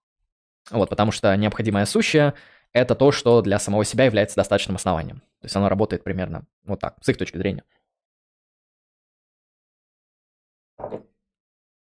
Вот так вот. Надеюсь, вам понятно. Бог за, сам за себя пояснить может. Бог вообще умный человек. Ладно, он не человек. Бог вообще умное, сущее существо. Блин, я сказал, Бог не человек, теперь христиане обидятся. Ну ладно, я уже не знаю, что сказать. Скажем так, Бог самое совершенное существо, с этим христиане вряд ли будут спорить. Открыл новую пачку чая, тоже зеленый. Он другой на вкус, не такой крутой, что-то как-то непривычно. Не знаю, понравится он мне или нет. Хорошо. Давайте двигаться дальше. Следующий аргумент, аргумент номер два. А, тоже достаточно интересный аргумент. Из семи посылок. Существует хотя бы одна зависимая сущность. Собственно, это тоже космологический аргумент, просто если прошлый аргумент работал с понятием необходимого и контингентного, то данный аргумент работает с понятием зависимой независимой сущности. Итак, как он работает? Существует хотя бы одна зависимая сущность. Опять же, сначала читаем, потом разбираем. Это один. Два. Для любой зависимой сущности верно, что она либо зависит от самой себя, либо зависит от чего-то другого. Например, женщина. Или собака. Или мужчина. Всех оскорбить успел. Посылка третья. Зависимая сущность не может зависеть от самого себя. Ну или от самой себя. Падеж неправильно. Самой себя. Это третья посылка. Зависимая сущность не может зависеть от себя. Это, ну, в каком-то смысле аналитическая истина. То есть, ну, раз она зависимая сущность, то она зависит от чего-то другого, а не от себя. Далее. Четыре. Эм, вывод. Все зависимые сущности зависят от чего-то другого. То есть пока что идет правдоподобная линия рассуждения. Есть хотя бы одна зависимая сущность, для таких сущностей верно, что они либо зависят от себя, либо от чего-то другого. Однако они не могут зависеть от себя, значит, они дизъюнктивно зависят от чего-то другого. Вывод, все зависимые сущности зависят от чего-то другого. В принципе, первые три посылки можно убрать, начать сразу с четвертой. Все зависимые сущности зависят от чего-то другого и начинать с нее. Но если вам хочется подробно, то эти три посылочки мы оставляем. Но если их убрать, как вы видите, вот эта вот четвертая посылка, которая вывод из этих трех, она также достаточно правдоподобна, и можно сразу начинать с нее, я не вижу проблемы или разницы. 5. Ряд сущностей, которые зависят от чего-то другого, не может быть бесконечным. Это то, что я пытался обосновать вам в примере с вагонами, в примере с бесконечным контингентным объяснением а, и так далее. То есть ряд сущностей, которые зависят от чего-то другого, не может быть бесконечным, он должен упираться во что-то, в какую-то, так сказать, точку. А, шестая посылка. Если ряд сущностей, которые зависят от чего-то другого, не может быть бесконечным, то такой ряд в конечном счете должен зависеть от независимой сущности. Собственно, да, тоже достаточно правдоподобно в рамках этого аргумента. Ряд сущностей, которые зависят от чего-то другого, в конечном счете должны зависеть от независимой сущности. Эта сущность, собственно, Бог. Итак, аргумент второй, который мы сейчас разобрали, отталкивается от понятия э, зависимого и независимого существования. Собственно, про зависимые сущности мы даем такое базовое метафизическое определение, что они зависят от чего-то другого, а независимые сущности зависят от самих себя. Далее мы говорим, что ряд зависимых сущностей не может уходить в бесконечность, потому что это подорвало бы вообще понятие зависимости. Эм, ну или непонятно, как бы эта бесконечность зависимости могла, в принципе, каким-то образом быть, действовать и существовать. Э, и поэтому все зависимые сущности должны зависеть от независимой сущности. И, собственно, независимая сущность – это то, что похоже на необходимую сущность из прошлого аргумента, то есть сущность, существования которой эм, зависит от самой себя. А, ну и как бы это бог, по крайней мере, по крайней мере так думают теисты. А, итак, теперь будем рассматривать каждую посылочку на правдоподобность. Посмотрим, какие посылки самые проблемные. Существует хотя бы одна зависимая сущность. Опять же, посылка достаточно интуитивная. Посылка 2 – это тоже определение. Для любой зависимой сущности верно, что она либо зависит от самой себя, либо от чего-то другого. Дальше мы это сводим к абсурду, что она не может зависеть от самой себя. Значит, эм, через дизъюнкцию мы определяем, что она зависит от чего-то другого. Грубо говоря, мы просто говорим, посылка 1. Зависимые сущности всегда зависят от чего-то другого. Окей, это в каком-то смысле определение. Далее, посылка 5. Ряд сущностей, которые зависят от чего-то другого, не может быть бесконечным. В принципе, вот можно отбросить вот эту посылку, как чаще всего делают, и постулируют ряд бесконечно зависимых сущностей. Итак, на наши объекты во Вселенной, не знаю, там, горы, океаны, моря, планеты, Млечный Путь, галактики, вплоть до законов природы, они все э, от чего-то другого зависят. То есть, собственно, наша планета в своем существовании зависит от множества других астрономических событий. Мое существование зависит от а также внешних и внутренних событий, от событий, случающихся с моим организмом, и от э, факторов среды и событий во внешней э, среде. Это зависимые сущности, и вот этот ряд, он вот, соответственно, может двигаться в определенном направлении. А зависит от B, B от C, C от X, X от N и так далее. Но перед нами может стать вопрос, может ли этот ряд длиться бесконечно. Ну, многие говорят, что это тогда породит бесконечное множество сущностей. Вот это проблема, да? А, кто-то скажет, что это подорвет понятие тогда зависимости, которая, потому что зависимость от независимого, и если зависимость не восходит к независимому, то понятие зависимости в целом не имеет смысла, и все это рассуждение пустое в каком-то смысле, то есть нет разделения на зависимых и независимых сущностей. С этим тоже можно согласиться, но если для нас это неправдоподобно, и мы отбрасываем довод, что э, зависимость не может уходить в бесконечный ряд зависимостей, да, э, то получается мы принимаем посылку 5, что ряд сущностей, которые зависят от чего-то другого, не может быть бесконечным. И далее Вполне себе валидный простой вывод. Если ряд этих сущностей, которые зависят от чего-то другого, не может быть бесконечным, то такой ряд в конечном счете должен зависеть от сущности, которая является независимой, и значит она есть так, как мы в посылке 1 проутверждали, что есть хотя бы одна зависимая сущность.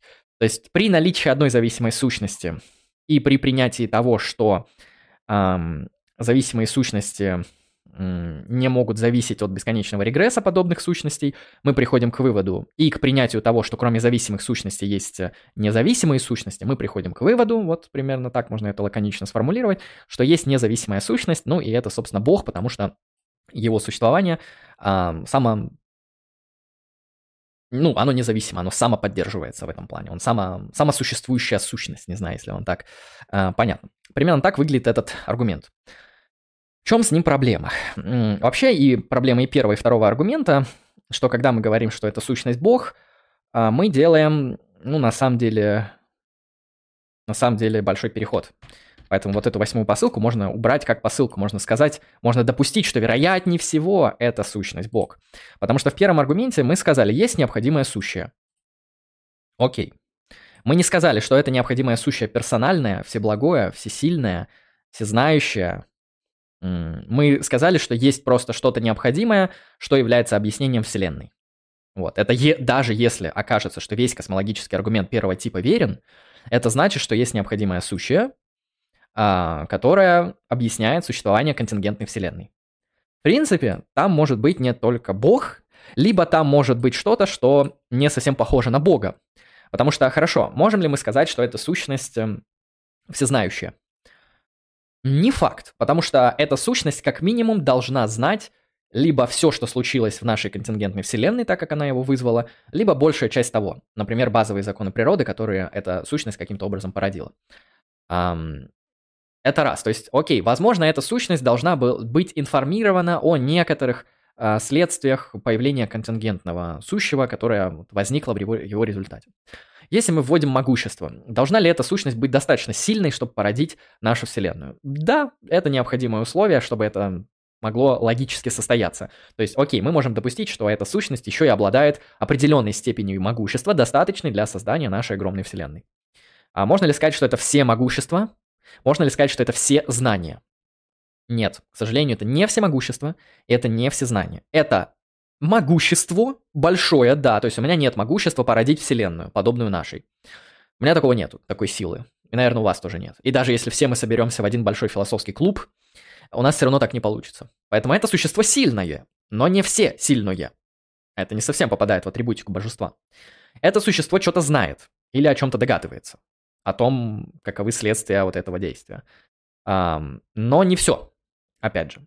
Ну и когда мы говорим о всеблагости, то это мы вообще не можем даже предположить. То есть, что это существо еще и обладает всеблагостью, это, к сожалению, никак сюда не засунуть. Это будет тяжеловато. Вот, насчет второго аргумента. Окей, мы говорим, есть одна независимая сущность, которая объясняет зависимые сущности. Опять же, мы не получаем абсолютного могущества, знания, и всеблагости. Мы получаем только то, что есть независимое сущее, которое объясняет зависимое сущее. В этом плане такое чувство, что космологический аргумент не совсем про Бога, а про что-то, что близко на него похоже, но не полностью. Да, эта сущность действительно сильно отличается от нашего мира, и эта сущность, если она есть, она ну, реально какая-то крутая.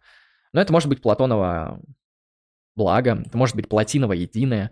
В общем, это какая-то вообще такая, любая такая сущность может быть, которая сама по себе ни от чего не зависит и доста- достаточно для того, чтобы породить ну, наш мир условно. А, если мы возьмем единое у плотина, она подходит. То есть единая у плотина независимая сущность, и она объясняет э, существование контингентных вещей, но это не бог. Даже плотин не готов назвать единое богом, это, ну, это единое. Это принцип вселенной. Ну, не вселенной, принцип бытия.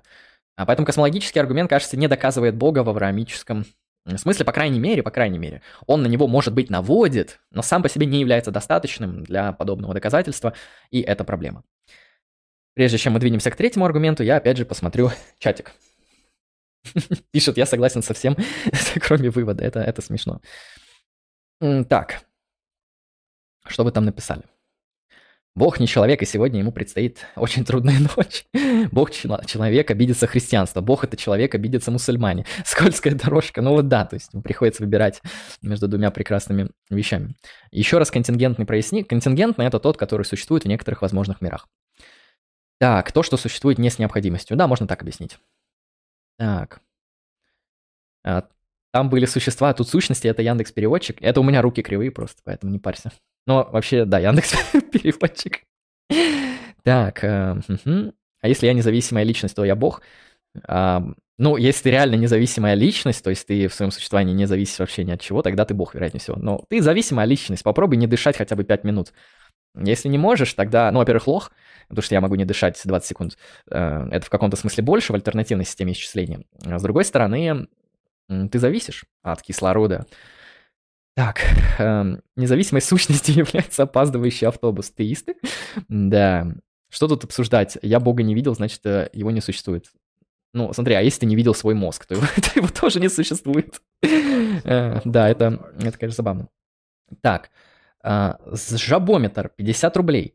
А, Привет, я не знаю, почему я забанен в чате на ютубе, другие не видят мои сообщения, можешь, пожалуйста, разбамить ник жабометр. Я, кстати, сущность в виде гномика.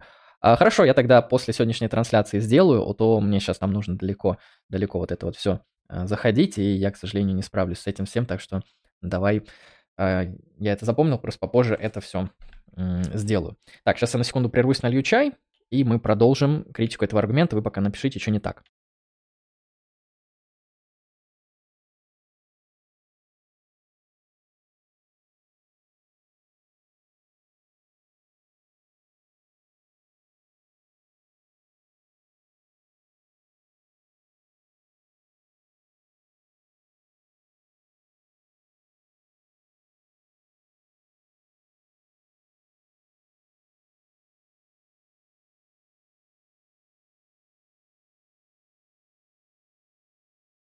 Так, не чай, но воды налил. Все, все нормально и по-человечески. Так, возвращаясь к чату. Спасибо за донат, я разберусь после. Не знаю, почему забанили, может, кому-то не понравился. Так, э, Бога не видел, значит, не существует. Ну, слушай, я твой мозг не видел. И тебя не видел. О, пацаны, кто видел человека в чате, который говорит, что он не видел Бога? Минус в чат, кто видел, остальные плюс. Давайте так, если наберется три плюса, если три человека не видели этого человека, значит его не существует согласно его собственному критерию. Вот так вот. Идем дальше. А может независимым быть событие? Ну, может. Но это многие считают неправдоподобно. Что, например, как бы большой взрыв – это независимое контингентное событие. Во. Ну, то есть многие говорят, что это, ну, это как бы странно, что контингентное, но независимое событие. С другой стороны, мы можем пересмотреть понятие зависимости и независимости, как делает Оппи. Мы вот с Богданом Фаулем на стриме это обсуждали. Но я потом про это тоже скажу. Это такой интересный кейс, э, как, как пересмотр понятия контингентности в целом и необходимости по отношению к разным вещам может давать нам разные ответы на космологический аргумент.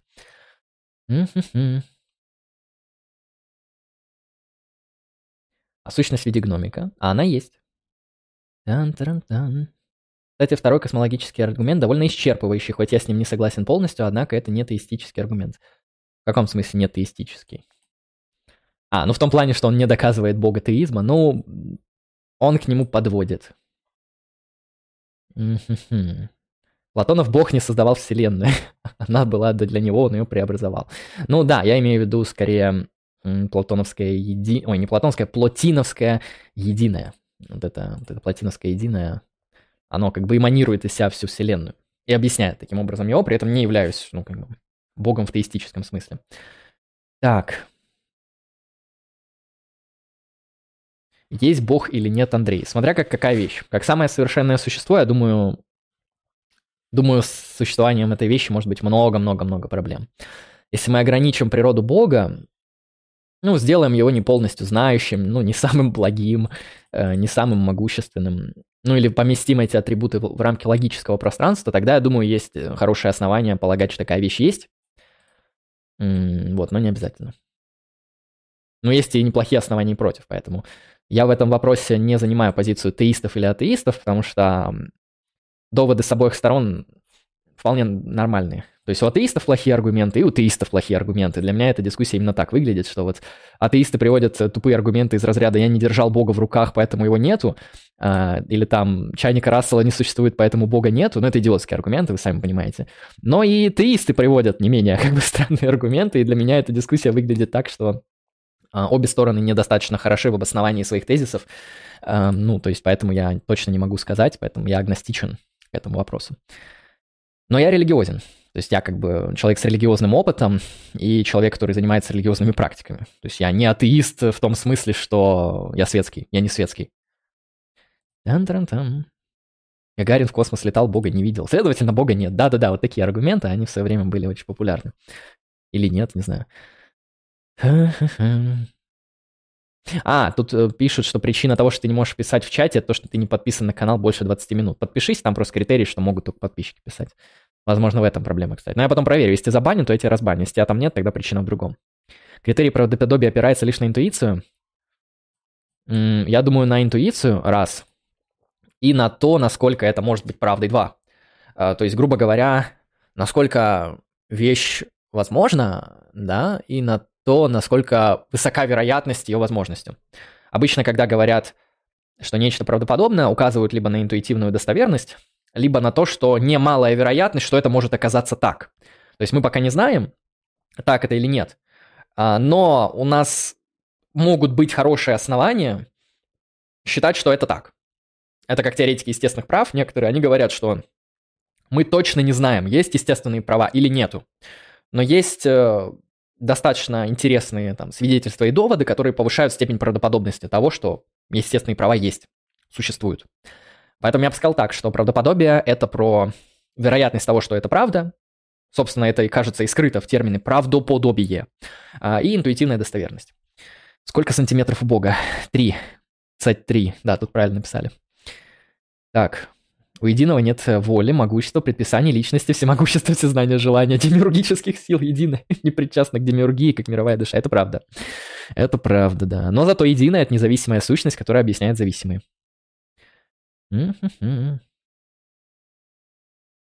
Как ты относишься к феноменологии? Не изучал, не интересно, поэтому никак, равнодушно.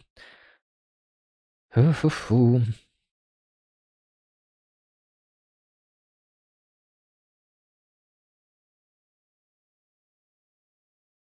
Достаточно развитый инопланетянин. Достаточно развитый инопланетянин не является...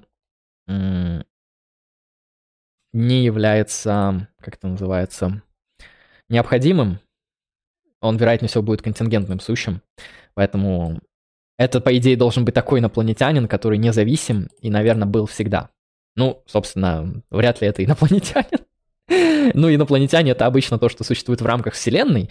То есть вот есть разные планеты, и существа на одной планете, инопланетяне по отношению к существам на другой планете.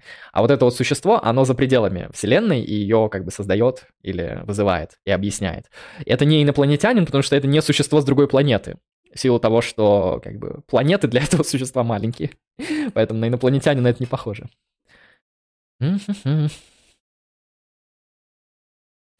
Почему необходимой или независимой сущностью не может быть а, какой-нибудь поле, суперструны или бара? Они могут проводить нашу Вселенную, но не створять ее как Бог. Ну, есть гипотезы, что на э, ответ на данный вопрос, что действительно есть необходимая э, независимая сущность, но это, например, струны.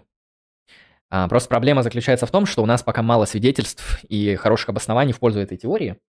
Ну, в принципе, как и в пользу теизма, поэтому они равнозначны. То есть может быть такое, что это что-то из физического мира, да, какие-нибудь там охеренные струны, которые всегда были, они независимые, они вот порождают всю Вселенную. Ну, а может, это Бог. В целом эти две концепции можно на конкуренцию поставить, потому что и та, и та вполне себе могут ну, хорошо что-то объяснять. Если Бог — это следующий этап эволюции чего-то, то с нашей стороны выглядит как совершенное.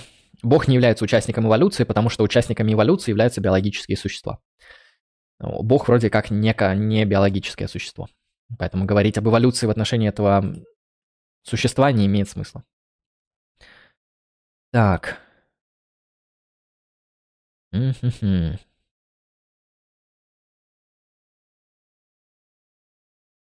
Бога нет, но на Пасху, как говорится, Христос воскрес, куличи вкусные. А, но есть такое.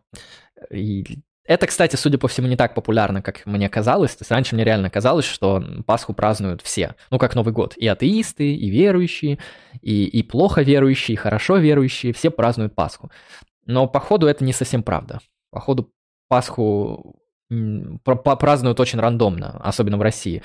То есть есть неверующие, которые празднуют Пасху, есть верующие, которые Пасху не празднуют. А, вот. И эти множества вот так вот интересно могут пересекаться. Поэтому Здесь нужна дополнительная социология религии, чтобы как-то это там подтвердить или опровергнуть. Так. Я только пришел. Что, -то, что такое Бог? Мы используем данный термин в рамках сегодняшнего стрима как самое совершенное существо. Вот что такое Бог. Итак, двинемся к следующему аргументу, а вот это уже аргумент Лейбница. Сейчас мы будем смотреть на аргумент пожилого Лейбница. А, тоже 6 посылок. Седьмая у нас не посылка, это я добавил, чтобы вдруг кто-то не понял, как говорится. Итак, смотрим, как это сформировано у Лейбница. Потом будет коломический. Посылка первая. Все, что существует, имеет на то достаточную причину. Принцип достаточного основания. Все, что существует, имеет на то достаточную причину, по которой оно существует либо в контингентном сущем, либо в необходимом сущем. То есть достаточная причина некоторого x либо заключается в контингентном p, либо в необходимом p1. Пусть так будет. Это посылка 1, которая, собственно, основана на принципе достаточного основания. Посылка 2. Мир существует. Ну, ни хрена себе. Это как так доказать еще? А пруфы будут? Я вот выхожу на улицу, вижу столы, стулья. Ладно, на улице я не вижу столы, стулья, я вижу дома, дорожки, снег, тропинки, людей. А мир я не вижу. Мира-то я не видел никогда. Ладно, это шутка. Как я сказал ранее, если что-то не видно, не значит, что оно не существует. Потому что эпистемология и антология разные вещи. П2. Мир существует, окей. Посылка 3. Следовательно, у мира есть на то достаточная причина для того, почему он существует либо в контингентном сущем, либо в необходимом сущем.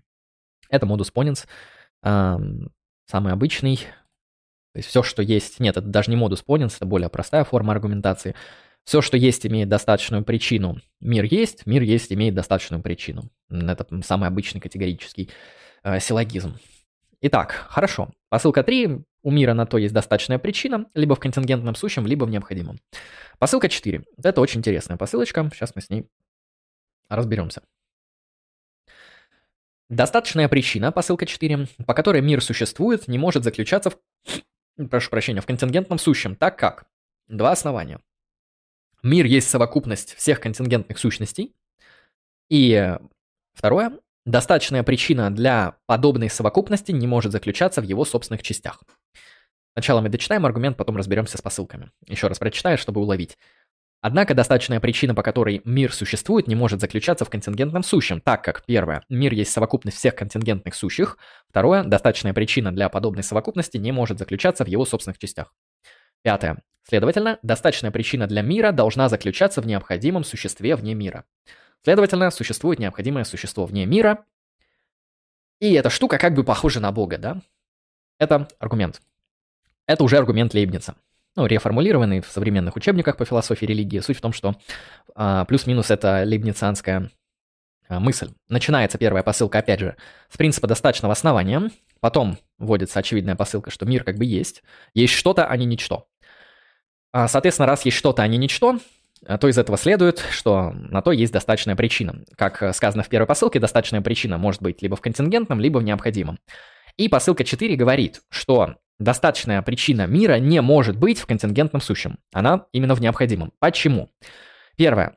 Мир есть совокупность всех контингентных сущностей. Именно поэтому, если бы эм, как бы мир имел причину в контингентном сущем, то мир бы э, имел причину в элементе своей части. Это привело бы к абсурду, что у нас получается часть вещи порождает всю вещь, и у нас начинается концептуальная путаница. Поэтому мир здесь определяется как совокупность всех контингентных сущностей. А, вы могли подумать, что мир это только там поле, каждый колосок, и травинка, и лесок. Не совсем. Мир здесь понимается в лейбницанской а, терминологии как совокупность всех контингентных сущностей. И они как бы не могут а, быть объяснены из себя. Это первое э, основание, потому что мир есть совокупность всех контингентных сущностей. Второе, достаточная причина для подобной совокупности не может заключаться в его собственных частях. То есть, э, собственно, это и есть довод. Мы говорим, что мир это все контингентности, а для суммы всех контингентностей причина не может быть внутри. Собственно, нет, это один аргумент, просто он разделен на две эти посылочки. Я не уловил это сразу. А, то есть довод следующего характера. Давайте. Довольно простой, на самом деле, не знаю, наверное, вы его уловили, это я туплю. А достаточная причина, по которой существует мир как совокупность всех контингентных сущностей, не может быть частью этого мира. Оно должно быть чем-то внешним по отношению к этому миру, в силу того, что объяснение это у нас вот в данном контексте внешнее отношение. То, что объясняется не изнутри, объясняется как бы снаружи.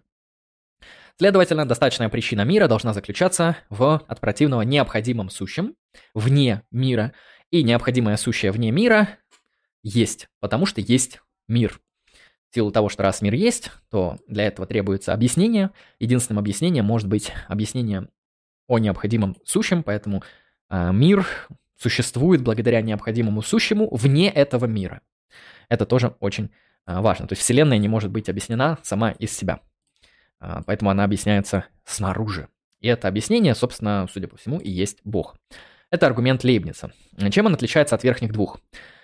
Опять же, первый про соотношение контингентного и э, необходимого, второй про зависимое и независимое, третий на самом деле, опять же, про контингентное и необходимое, но он формулируется немножко по другой форме. Во второй посылке у нас вот а, есть кейс про то, что есть нечто, а не ничто. В первой посылке принцип достаточного основания. В четвертой посылке объясняется а, доводами Лейбница, почему а, мир не может быть э, достаточной причиной э, самого себя. Вот.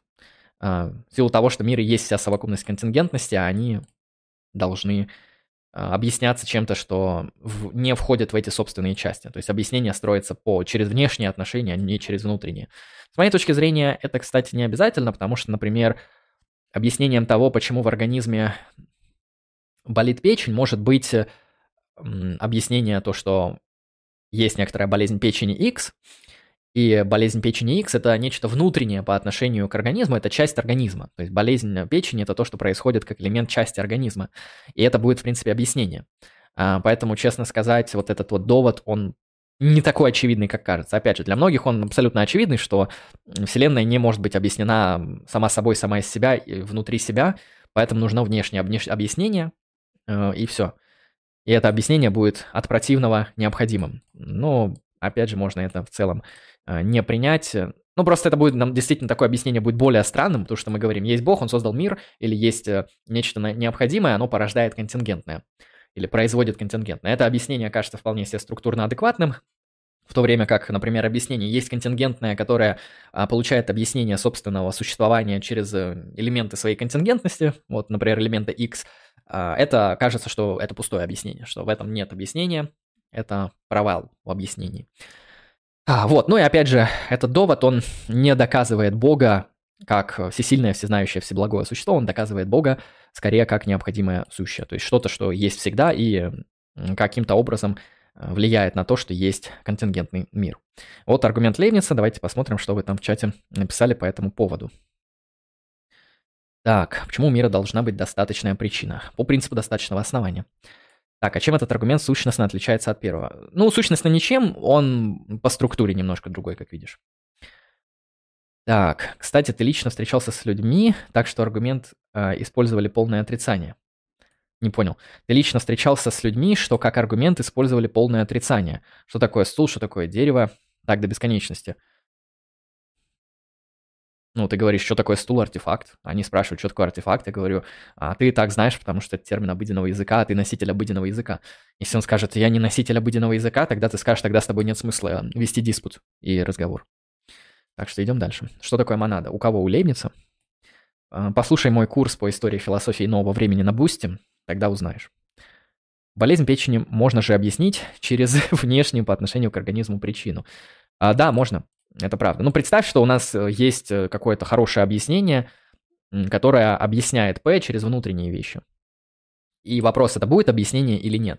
То есть, действительно, мы можем болезнь объяснить через внешние вещи. Например, вы приобрели болезнь печени, потому что вы бухаете, как скотина. А, вот, это будет объяснение. Но мы можем представить какую-нибудь ситуацию, где вот P объяснено через внутренние для него вещи, то есть знаешь, как это иногда бывает, когда кто-то тебе объясняет, как работает какой-то механизм, как работает двигатель внутреннего сгорания. И тебе объясняют, как он работает через внутренние элементы этого двигателя. Вот тут вот клапан, там поршень, цилиндр, вот тут они так вот брыкаются, четенько взаимодействуют. И в этом контексте вам объясняют двигатель внутреннего сгорания через внутренние элементы этого двигателя. Вопрос, это объяснение или нет? На мой взгляд, вполне себе объяснение. Подскажи, пожалуйста, про идеи со стороны Шопенгауэра у него есть идеи, а, например, идея того, что женщины — это слабый и никчемный пол. Вот у него есть такая глубинная сексистская отвратительная идея, которая признана ложной. В остальном Шопенгауэр не интересен. Почему причина мира – это Бог? А потому что причиной контингентного может быть необходимое. И Бог есть необходимое сущее. Один из видов необходимого сущего.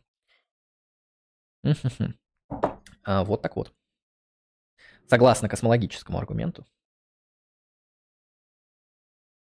который ты видел на экране, валидность посылок которого ты наблюдал на стриме. Так, празднующие Пасху христиане – это какие-то неправильные христиане. Ой, не празднующие Пасху христиане, неправильные христиане. Ну, знаешь, в социологии религии вот это вот постоянно происходит. Ты там правильный христианин, ты неправильный христианин. Там проблема в том, что нет критерия демаркации хорошего. Окей, там из 20 лет жизни христианский христианин бывал только на пяти Пасхах. Праздновал пять Пасх. Он христианин или нет? Ну, мы, многие скажут, нет, это странно. Но он при этом, ну, там, не знаю, в Бога верит. А, например, он не ходит на Пасху по каким-то иным причинам, не празднует ее. Какие-то могут быть сторонние случайные причины. Это, конечно, маловероятно, то есть статистически таких людей, конечно, меньшинство будет, которые там не празднуют Пасху, предположим, потому что им очень грустно в этот день, и они поэтому не могут праздновать, а праздник подразумевает радость. Но так или иначе, суть именно в том, что вот этот критерий там правильного, неправильного христианина проблематичен. Так. Исходя из второго космологического аргумента, вывод про причину в виде Бога не, еди... не единый, не обязательный. Не понял. Проясни, что имеешь в виду. Механизм без инпута, по сути, не будет работать. Ну да, я думаю, ты прав. То есть в этом плане а, я с тобой соглашусь, что объяснение двигателя через внутренние его элементы, оно будет достаточным для того, чтобы им пользоваться, но не исчерпывающим. Имею в виду не философии мов про то, что Шпенгауэр, а именно идеи, которые присуждаются в философии. Может, ты не так понял вопрос. Я до сих пор не понимаю вопрос. Идеи, которые присуждаются в философии Шпенгауэра. Ну, про мировую волю часто говорят философы Шпенгауэра, что вот он мир, ну, скорее даже кантовскую вещь в себе представил как мировую волю, а мировая воля — это такая слепая, движущая, толкающая сила, изменяющая реальность хаотичным, а, не осмысленным образом. Ну, по-моему, это какой-то такой себе, мягко говоря, взгляд на вещи. Не самый глубокий. Вот так вот. Так, чатик досмотрел. Донатов, смотрю, пока новеньких не было. Или были? Нет, не было. Двигаемся к следующему аргументу. Итак, Каламовский аргумент, и потом мы будем с вами рассматривать э, доводы а, а, Ричарда Гейла, и потом мы закончим. Основной материал, по крайней мере.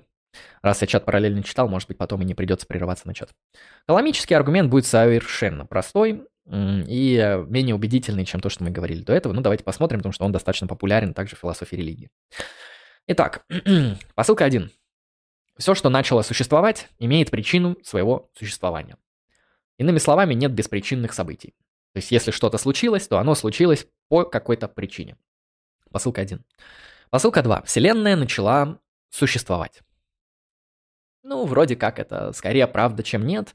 Даже есть какая-то очень хорошая теория, называется теория Большого Взрыва, которая описывает нам то, что Вселенная имеет точку начала. Вселенная начала существовать. Окей. А вывод. Следовательно, Вселенная имеет причину своего существования. А, очень простой лаконичный аргумент. То есть мы сначала говорим, эм, все, что начало существовать, имеет причину существования, Вселенная начала существовать. Вселенная имеет причину своего э, существования. Ну, действительно, что может быть эм, интуитивнее, чем эти три посылки. А теперь у нас абдуктивное допущение, которое, соответственно, касается причины существования Вселенной. Звучит оно так, четверка. Поскольку никакое научное объяснение в терминах физических законов не может обеспечить каузальные основания происхождения Вселенной, то причина должна быть личностной. Объяснение, данное через личностного агента.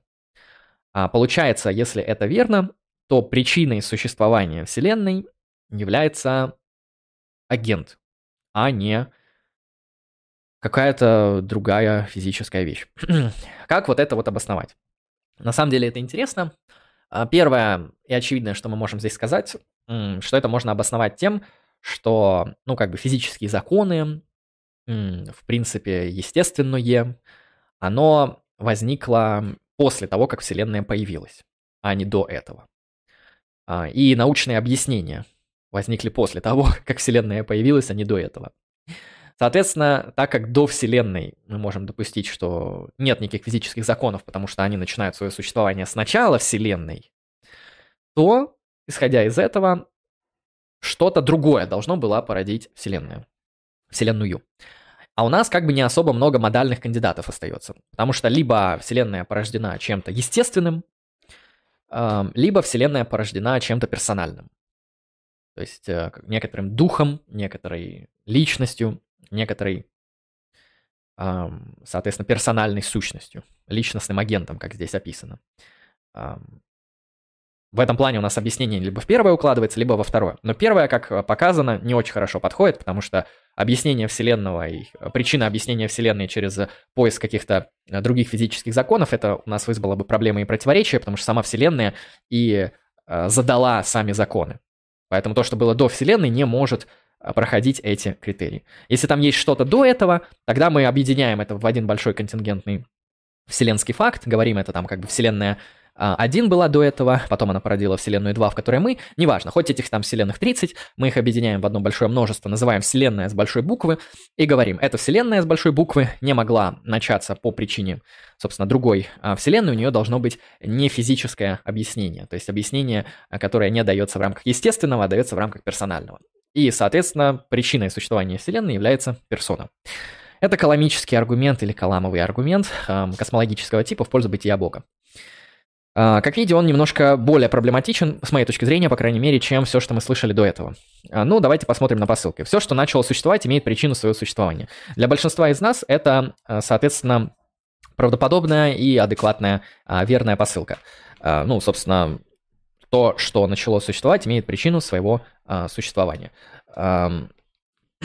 Вселенная далее начала существовать. Да, действительно, это правда. Из этого следует, что Вселенная имеет причину своего существования. Смотрите, если мы отрицаем первую посылку, то у нас получается, что есть какие-то события, которые начали существовать и не имеют на то достаточной или какой-то вообще определенной причины. То есть, можно сказать, э, беспричинные события, это немножко э, как бы странно. Далее, Вселенная начала существовать. Э, с этим уже сложнее спорить, потому что Вселенная, ну, вроде как появилась с в момент Большого Взрыва. До этого Вселенной вроде как э, не было, с этим также можно согласиться с истинностью посылки номер два. То есть отрицание посылки номер один ведет к странным следствиям, отрицание посылки номер два вообще непонятно на чем основано, а, и поэтому вывод, то, что Вселенная имеет причину, он достаточно валиден. Но вот тут более интересный аспект, то, что мы можем объяснить а, либо через вот, естественные причины, причину Вселенной, а, либо через персональные. И коломический аргумент строится по принципу того, что абдуктивно э, причина должна быть личностной, что каузальные основания не могут э, обеспечить объяснение или причину Вселенной, поэтому она должна быть личностной. А, ну, здесь может быть проблема заключаться в том, что кроме личности может быть еще что-то третье, но в целом вы можете в чат привести пример, что бы это могло быть. Окей, то есть либо это что-то естественное, либо это персональное, да? Что еще может быть? Но опять же, это может быть что-то, что похоже на, плато... на блин, платиново единое, на единая плотина, потому что единая у плотина, ну, это явно то, что не впишется в рамках физики и в рамках физических законов оно не может быть объяснено, это верно, но оно при этом не является агентом. Поэтому почему мы должны, например, выбирать агента, а не единая плотина, ну или что-то похожее на единая плотина, опять же вопрос достаточно э, спорный, но вот примерно так работает данный аргумент. Итак, посмотрю сейчас чат, что вы там написали. Вы, наверное, в шоке от таких аргументов. Так, э, в этом аргументе заменяется сущее на должное. Не, это нормально. То есть Здесь, э, сейчас скажу. Причина должна быть личностной. Ну, тут э, должное не в смысле в, нормативном и в моральном, а в смысле модальном. То есть, если не А, то Б. То есть, просто дизъюнкция. Поэтому э, ты просто не совсем правильно понял слова, это бывает. Так, вроде у христиан Евхаристия, краеугольный ритуал. Типа, христианину недостаточно лишь верить в Бога Христа, ну, протестанту достаточно. Ведь там спасаются исключительно верой, а не там, делами, ритуалами и так далее. Скажем так, христиане разные. Не все разделяют таинство причастия и вполне... Ну, протестанты считают, что причастие – это символический акт. То есть это не реальный акт поедания сущности божественного. Это символический акт, который чисто фикционный характер носит. Самое главное, это насколько ты тесно общаешься с Богом и как ты в него тесно веришь. Там лютеране так считают. Так, мне кажется, есть проблема с формулировкой «Вселенная начала существовать», потому что до Большого Взрыва не было временных моментов. Физики в чате есть. Ну, тут суть в том, что Вселенная имеет начало. Скажем так, Вселенная либо бесконечна, либо имеет начало. Тезис о том, что Вселенная бесконечна, он ложен, потому что она имеет начало.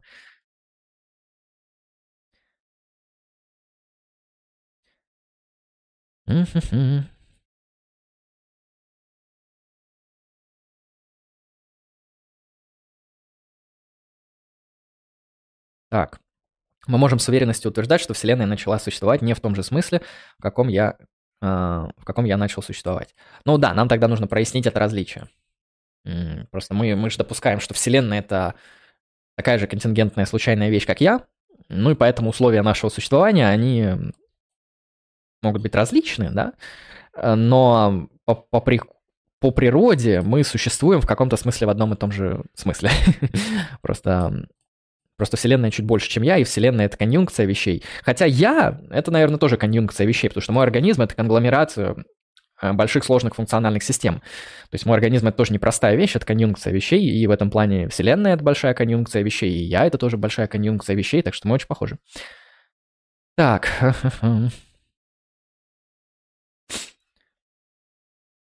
Только заметил сейчас четвертую посылку. Ну вот, э, это как бы не посылка, это абдуктивное дополнение, что мы объясняем эту четвертую а, мы через четвертую посылку объясняем причину, которую указали в первой посылке. В теориях, претендующих на теорию всего, в частности, в теории струны петлевой квантовой гравитации, есть попытки представить, что Вселенная существовала до Большого Взрыва. Да, там есть такое. Ну, там есть, собственно, по-моему, там строится модель таким образом, что есть какие-то иксы, назовем их объекты физического типа, там струны или, или квантовые баклажаны, они как бы всегда были и все. То есть эм, это такой как бы фундаментальный базовый уровень Вселенной, который вот всегда есть просто. И э, он ниоткуда не возник, ничем не объясняется, он просто есть. Такой грубый факт, как говорят. Но я не шарю в этих теориях, это, ну, во-первых, их надо доказывать, да, во-вторых, эм, я в них не разбираюсь, они очень сложные. Аксиома.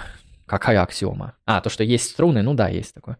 Струны — это аксиома. Но я их не видел, следовательно, их не существует. Видите, верификационизм работает. У теории Большого Взрыва есть доказательства, полученные Хаблом и КО. Теория струн не доказана. Это правда, да. То есть теория струн — это гипотеза. струн, у нее статус гипотезы. А теория Большого Взрыва — это теория, потому что она отобрана по принципу наилучшего объяснения и подтверждается... Во-первых, она имеет хорошее объяснение, да, то есть если окажется, что теория Большого Взрыва верна, то мы получаем очень много объяснений. Например, объяснение реликтового излучения и прочей чепухи. То есть первое, если эта теория верна, она много чего объясняет. А второе, у нас есть немало свидетельств, там как минимум два, которые ты объяснил, а, которые говорят в пользу ее верности. Вот, и этого для физиков достаточно. То есть первое – объяснительная сила, второе – некоторые свидетельства, которые говорят в пользу, и отсутствие фальсификатов. То есть пока что нету данных, которые ее опровергают. А, вот, с теорией струн это не так, потому что у нее таких преимуществ нету. Э, теория Большого Взрыва еще что-то предсказала. А, ну вот, так, это вообще отлично. То есть помимо объяснения она еще и что-то предсказала.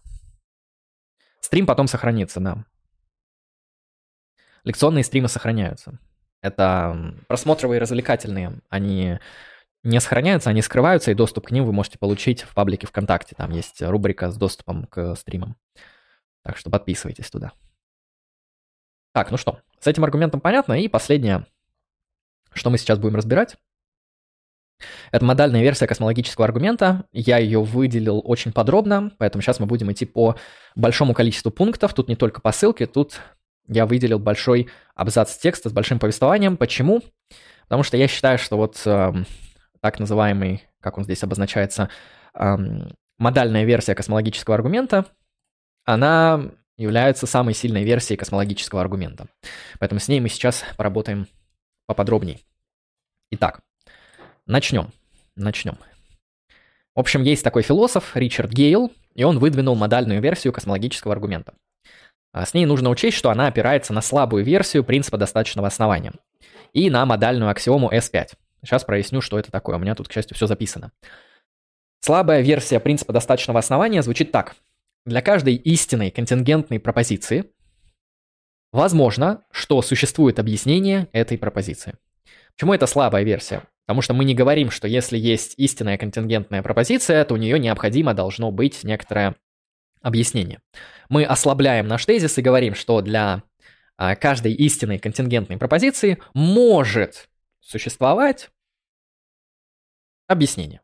Вот это слабая версия принципа достаточного основания. Видите, она чуть-чуть отличается, но это очень важно для э, Ричарда Гейла. Далее, модальная аксиома S5. А, ну, это кто шарит в модальной логике, поняли, о чем я говорю. Кто нет, то оно формулируется довольно просто и тавтологично.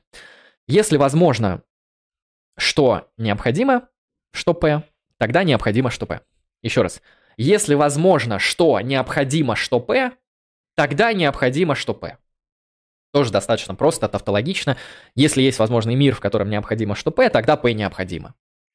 Это модальная аксиома S5. А, из этих двух вещей строится повествование и космологический аргумент, о котором а, говорят, соответственно, многоуважаемые Ричард Гейл и еще один его соавтор, имя которого мы сегодня заскипаем, потому что я его потерял.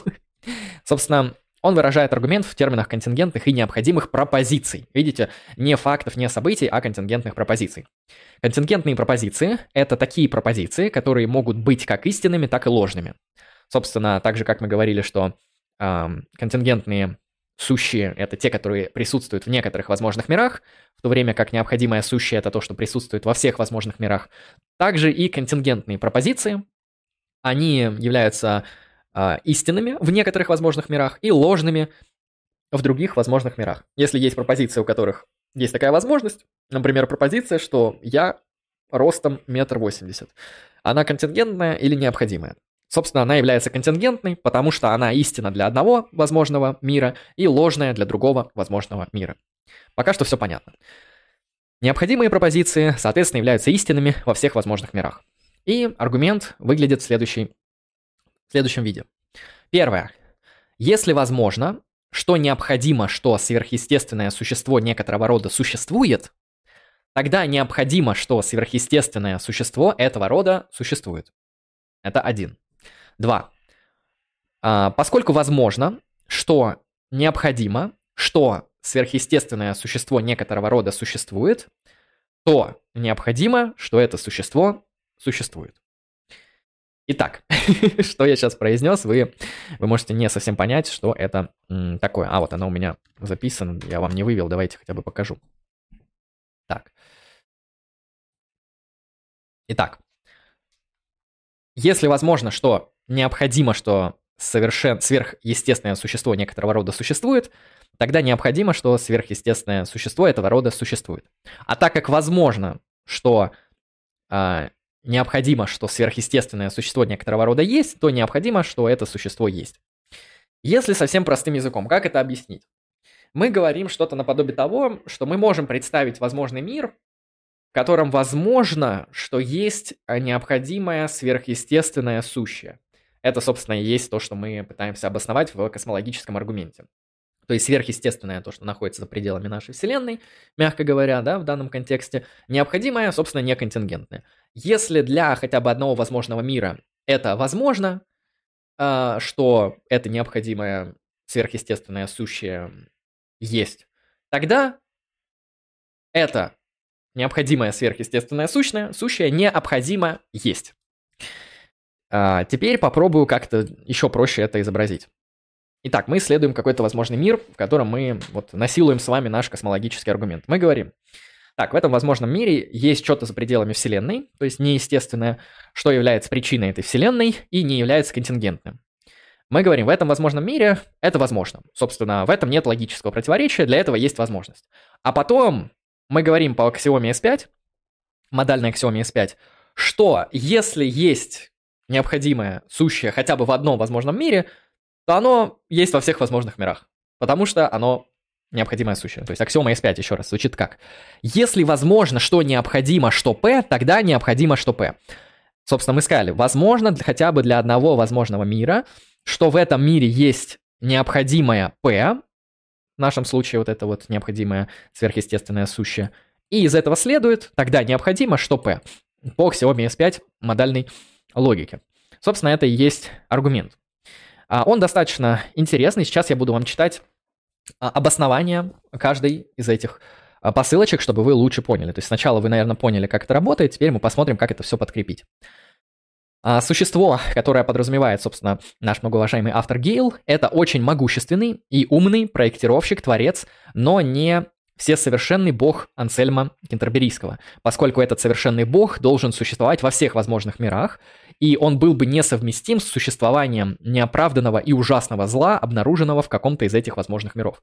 Это вообще очень крутой кейс, очень интересный, э, что вот это вот э, существо, которое необходимо э, существует в рамках хотя бы одного возможного мира, оно является могущественным, умным проектировщиком Вселенной, то есть он не говорит всемогущественным, он не говорит всеумным или всезнающим.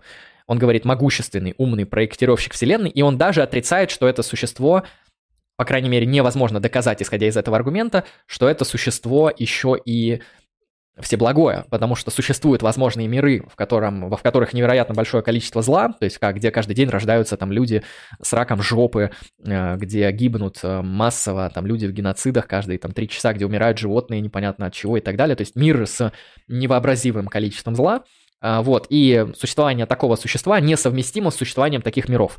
И тут два варианта. Либо эти миры невозможны, миры с, э, можно сказать, неоправданным и большим количеством зла, либо такого существа нету в этих мирах. То есть Бога нет в мирах, где зло. Опа. Это вообще звучит, ну, странно. Поэтому тут, э, тут либо мы отказываемся от атрибута всеблагости, либо говорим, что Бог не есть в этих возможных мирах, а это будет противоречие, потому что если он необходимо существующий объект, он есть во всех возможных мирах, в том числе в мирах с неоправданным злом. Либо мы говорим, что невозможны миры с неоправданным злом чаще всего занимают последнюю позицию, говорят, что Бог бы никогда не допустил возможные миры с там, неоправданно бесконечным э, ужасным количеством зла. Либо мы можем проотрицать, как делает это Гейл, э, атрибут всеблагости. В принципе, это один из самых проблемных атрибутов Бога. Из-за этого атрибута начинается проблема зла, и очень тяжело решать в э, философии религии. Не так тяжело, как кажется, но достаточно тяжело. Двигаемся дальше. Если допустить аксиому S5, то критической посылкой в этом аргументе становится вторая. И, собственно, как ее защитить? Гейл начинает с большого понятия, большого конъюнктивного факта. Это то, о чем я в рамках сегодняшней трансляции уже пытался говорить. Большой конъюнктивный факт. БКФ. А, буду использовать пока без аббревиатур, потому что тут все в аббревиатурах. Что такое большой конъюнктивный факт? Большой конъюнктивный факт представляет собой совокупность пропозиций, истинных в любом возможном мире, если бы они были актуализованы. Актуализированы. В принципе, одно и то же. Итак, большой конъюнктивный факт – это просто совокупность пропозиций, истинных в некотором возможном мире, если бы они были актуализованы. Далее. Поскольку все возможные миры будут иметь одни и те же необходимые пропозиции, они будут различаться с, а, с помощью их большого конъюнктивного факта. А, собственно, вот этот э, прошу прощения, пропустил одно слово, большого конъюнктивного контингентного факта, который будет содержать различные контингентные пропозиции.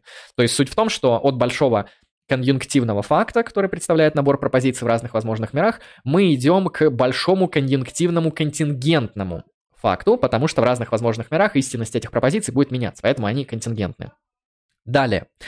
А, вместо того, что Дейл называет а, сильной версией принципа достаточного основания, который утверждает, что большой конъюнктивный контингентный факт актуального мира имеет объяснение, Дейл выдвигает слабую версию, которая просто-напросто полагает, что эм, может быть у такого факта объяснение. Собственно, звучит оно таким образом, э, предлагает более слабую версию, которую, как он полагает, будет приемлема для критика космологического аргумента, а именно, что возможно, что любой большой контингентный конъюнктивный факт имеет объяснение, то есть, что существует некоторая пропозиция Q, которая объясняет вот этот большой контингентный конъюнктивный факт, или БККФ. Таким образом, существует возможный мир, который содержит P, это тот самый большой гиперкрутой конъюнктивный контингентный факт актуального мира, как наш. И это называется P, если что, не теряем. Итак, существует возможный мир, который содержит P, среди пропозиций которого существует Q, а также такая пропозиция, согласно которой P, э, простите, Q объясняет P. Э, соответственно, вот это вот э, Q, это и есть вот этот э, умеренный или слабая версия принципа достаточного основания. Далее. Поскольку этот возможный мир в конечном счете есть реальный мир, потому что мы задали условия задачи, что большой конъюнктивный контингентный факт актуального мира это как бы есть наш мир, то реальный мир содержит P и Q, и пропозицию, согласно которой Q объясняет P. То есть P это большое контингентное, Q это то, что, соответственно, производит большое контингентное, вот, и вот это вот Q это та пропозиция, которая объясняет P. Далее, объяснение большого конъюнктивного контингентного факта не может быть научным. Почему? Поскольку такое объяснение было бы в терминах законоподобных пропозиций и утверждений о реальном мире в данный момент времени, и оно было бы контингентным, а следовательно являлось бы частью этого большого а, контингентного конъюнктивного факта. А как мы сказали, что пропозиция Q, которая объясняет этот F, оно не является частью F, оно внешнее по отношению к нему. Следовательно, Q обеспечивает личностное объяснение F на основе интенционального действия некоторого агента. Такое объяснение не может зависеть от контингентного существа, поскольку оно было бы частью этого большого конъюнктивного контингентного факта. Следовательно, объяснение, которое мы ищем, вот это вот Q, это интенциональное действие, которое должно а, быть э, контингентным необходимого существа, свободно осуществляющего его таким образом, что мир существует. И Гейл приходит к выводу, что хотя это необходимое существо существует во всех возможных мирах, это мало что говорит, к сожалению, о его могуществе, благости и других атрибутах. Но с точки зрения Гейла, другие атрибуты Бога, они доказываются в рамках других аргументов, там, дизайнерского и так далее. А, кто уже запутался в этом аргументе и вам на него похуй плюс чат, ну, есть такое, а, но он один из самых таких сильных. Это сейчас было немного формально, я сейчас постараюсь это как-то просто объяснить. А, мы говорим, есть большой контингентный конъюнктивный факт. Это условно наша Вселенная, которая а, точнее, да, это как бы наша Вселенная. По поводу нее есть куча вот этих вот пропозиций, которые ей соответствуют. Для этих пропозиций возможно объяснение, которое не является частью этого большого контингентного факта.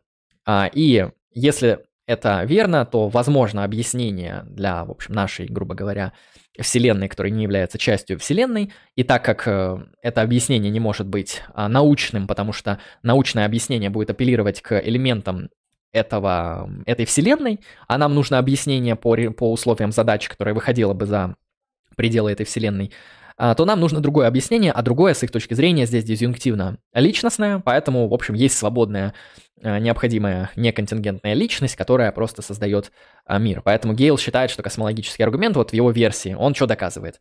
Он доказывает, что есть необходимое агентное сущее, которое создает по свободной воле контингентное сущее, которая достаточно могущественная, чтобы создать нашу Вселенную, и достаточно умная, чтобы создать нашу Вселенную.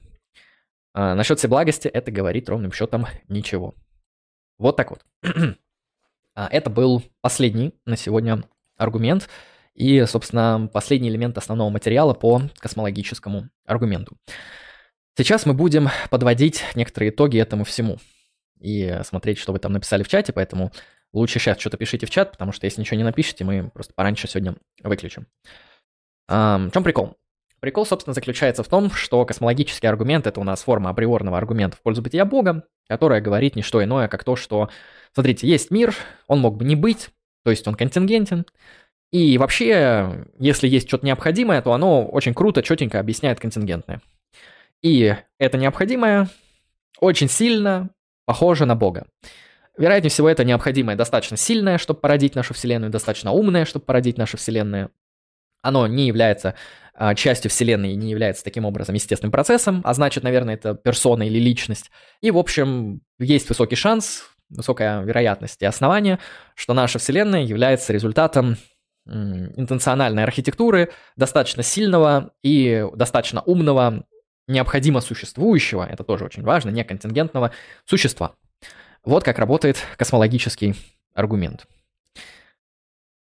мир мог бы не быть. И что было бы? Было бы ничто. Было бы только необходимое сущее. Был бы только Бог. Кстати, ничто нет, поэтому остались бы только те вещи, которые не могут не быть, остались бы необходимые вещи. То есть, если бы мы убрали наш мир, который мог бы не быть, то остались бы вещи, которые не могли бы не быть. Собственно, остался бы Бог, получается. От противного. Отрежьте мир от Бога, и останется Бог. Не знаю, что это значит, но звучит, эм, но звучит смешно был бы не мир. не мир — это какой-то скандинавский бог, как я понимаю. Ой, ладно. Так, давайте посмотрю чат, что вы там написали, и будем на сегодня заканчивать, потому что стрим идет долго, но зато я постарался плюс-минус как-то подробно это разобрать. Не знаю, насколько было понятно, насколько было непонятно. Космологический аргумент, как искал, такая не очень простая вещь. Мы проанализировали с вами 4 космологических, ну, в сумме 5 э, космологических аргументов. Надеюсь, вы поняли, как они строятся. То есть для них важно контингентное необходимое, принцип достаточного основания, ну и там пару операций, раз-два и готово. А, собственно, если хотите сливать космологические аргументы, вам нужно в первую очередь уточнить, какую версию принципа достаточного основания разделяет защитник данного аргумента, слабую или сильную, и, как видно, слабую еще можно защищать, сильную уже сложнее. И э, на основании чего производится разделение контингентного и необходимого, потому что ну, грубо говоря, метафизические антиреалисты, они вообще не верят в модальные свойства. И вот эти все рассуждения, то, что наш мир контингентен, это такое же рассуждение, как то, что наш мир эм, прекрасен во своясе. Ну, то есть красивые поэтические метафоры. Есть и такое. Есть же все-таки модальные фикционалисты. Вот. А все, что мы сегодня говорили, оно вписывается в, в рамки модального абстракционизма. То, что модальные свойства — это какие-то реальные свойства, с которыми можно работать, на основании которых выстраивается объяснение. Это тоже очень важно понимать. Бытие лингвистическая ошибка. Я не понимаю, что это значит. Скорее высказывание, что бытие это лингвистическая ошибка, это лингвистическая ошибка. Так, Гейл мусульманин, не знаю, кстати. Какая-то помойная аксиома, сам в шоке. Ну вот S5 говорят, вообще крутая аксиома. Говорят, недавно наука доказала, что наука, в смысле модальная логика, это как-никак раздел математики, а математика это, это вроде как наука. В общем, модальная логика наконец-то научно доказала, что Бог есть. Так что атеисты пошли к черту. Так. Человек. Нет, ты не можешь создавать миры полные зла, если ты все благ. Бог тебя ебет. Не можешь, потому что это не часть его природы. Ты не понимаешь. Но это смешно, да. Так, эм, существует ли свобода воли у Бога? Ну, вообще, это хороший, это очень сложный вопрос. Я думаю, это вопрос для отдельного стрима. Эм, зависит от аналитики атрибута всеблагости.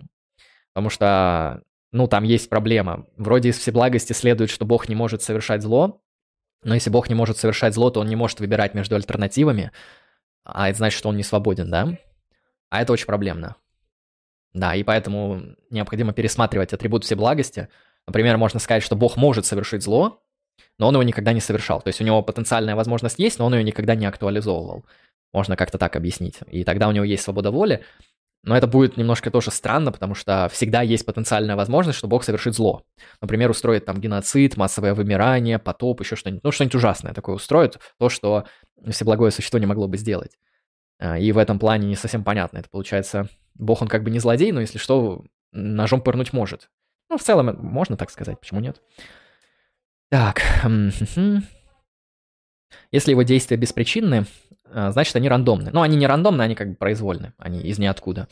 А если они имеют причину, значит, Бог марионетка этих причин. Ну, кто-то говорит, что эти причины — это часть Бога, и поэтому, поэтому причина его действия — это он сам, а это сохраняет автономию, если тебя это волнует.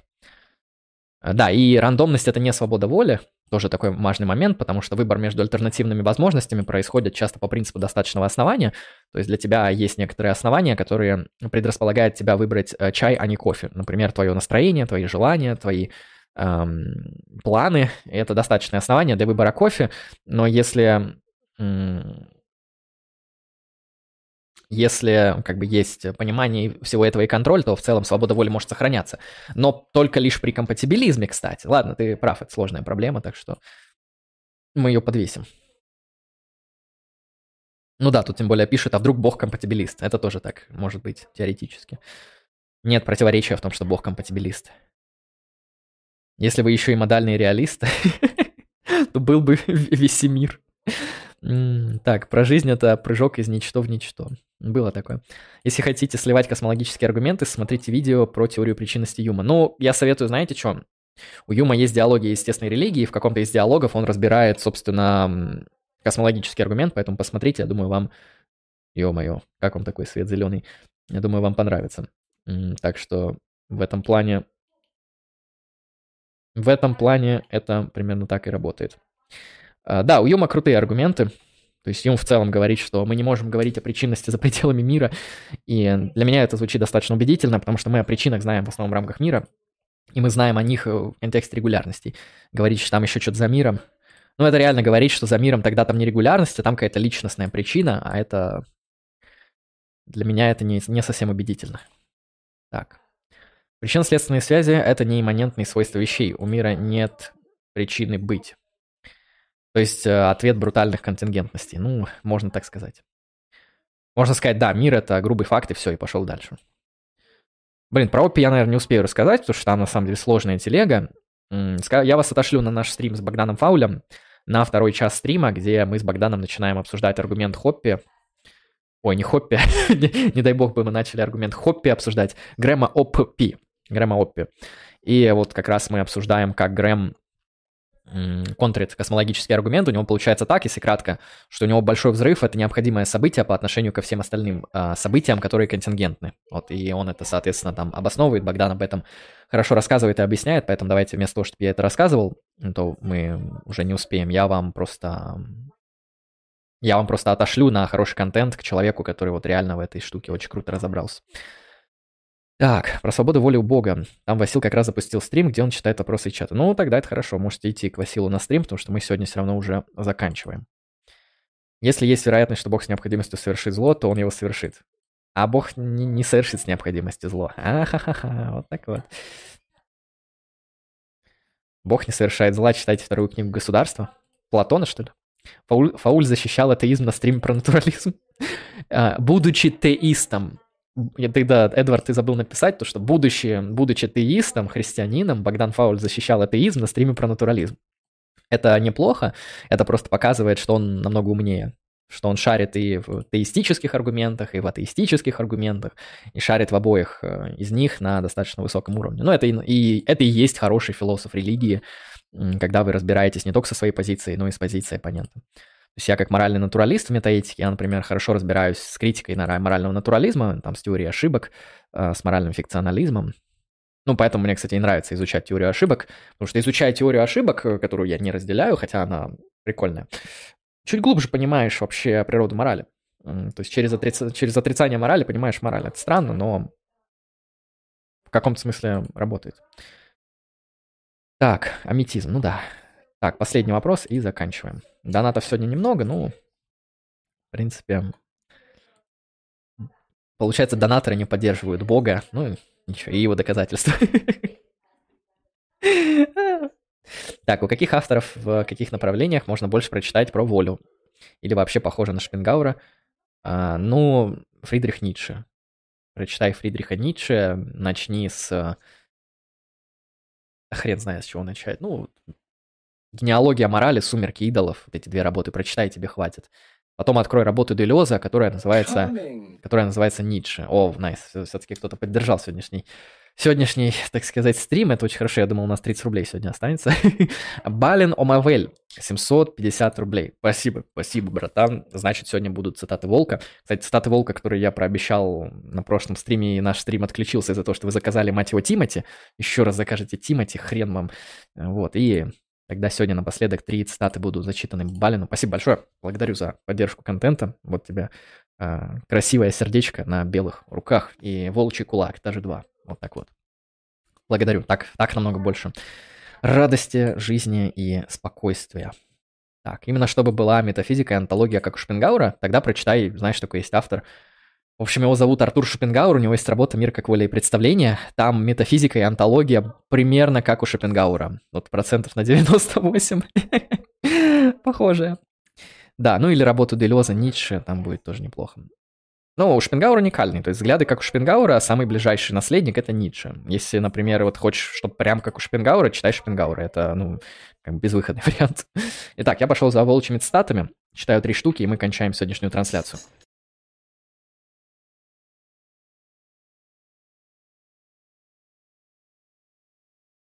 Волчья мудрость тысячелетий. И что же будет на стриме про космологический аргумент в пользу бытия Бога? Вы-то какие цитаты предоставят нам сакральные сущности на окончание сегодняшней трансляции? Итак, цитата номер 2564. Мы любим людей за то добро, которое мы им сделали, и не любим за то зло, которое мы им делали. О, глубоко. Мы любим людей за то добро, которое мы им сделали, и не любим за то зло, которое мы им делали. Это кто такой у нас волк? Это у нас... Это Лев Толстой. Э, российский философ Лев Толстой. Это цитата номер один. Движемся дальше. Цитата номер два. 33.65. Прекрасно слово, ибо в слове оставит память человек. Уходим мы с земли, а слово от нас останется вовек. Красиво. А стрим? А стрим останется вовек? Раз слово осталось, а я слова сегодня произносил, то и они должны остаться. Итак, еще раз. Прекрасно слово, ибо в слове оставит память человек. Уходим мы с земли, а слово от нас останется вовек. Это у нас... О, опять имя на 17 страниц. Итак, Ас Самарканди Мухаммед ибн Али ибн Мухаммед ибн Аль-Хасан Ас Захириаль Катиб. Персидский философ 12 века. вот такой вот замечательный волк 12 века. Ну и последняя, третья цитатка. Цитатка под номером 4489. Долгая жизнь при здоровом сознании позволяет на себя самого поглядеть со стороны и повидеться переменам в сам... Чего? И подивиться переменам в самом себе. Понял. Итак, еще раз. Долгая жизнь при здоровом сознании позволяет на себя самого поглядеть со стороны и повидеть и подивиться, от слова удивление, переменам в самом себе. Это у нас многоуважаемый Михаил Михайлович Пришвин. Российский какой-то крутой, наверное, рэпер. Звучит глубоко. Ой, как глубоко, ой, как красиво, вообще чутенько, одобряем, да? Итак, закончив с цитатами Волка. So fucking deep. Mm-hmm. Это, это правда. Мы будем, мы будем на сегодня заканчивать. Спасибо Спасибо всем, кто проучаствовал в рамках сегодняшней трансляции. Спасибо всем, кто это посмотрит в записи. Оставляйте свои комментарии. Насколько вы видите правдоподобным космологический аргумент, вы сегодня видели несколько версий. Можете написать в комментариях, что вам нравится в этих версиях, что не нравится, чем вы согласны, с чем вы не согласны, а, что для вас выглядит убедительным, что абсолютно неубедительным. Пишите, делитесь комментариями. Не забывайте подписываться на наш телеграм-канал где выходят различные интересные аргументы в рубрике «Аргументы», так что там вы найдете много интересного контента, обязательно подписывайтесь.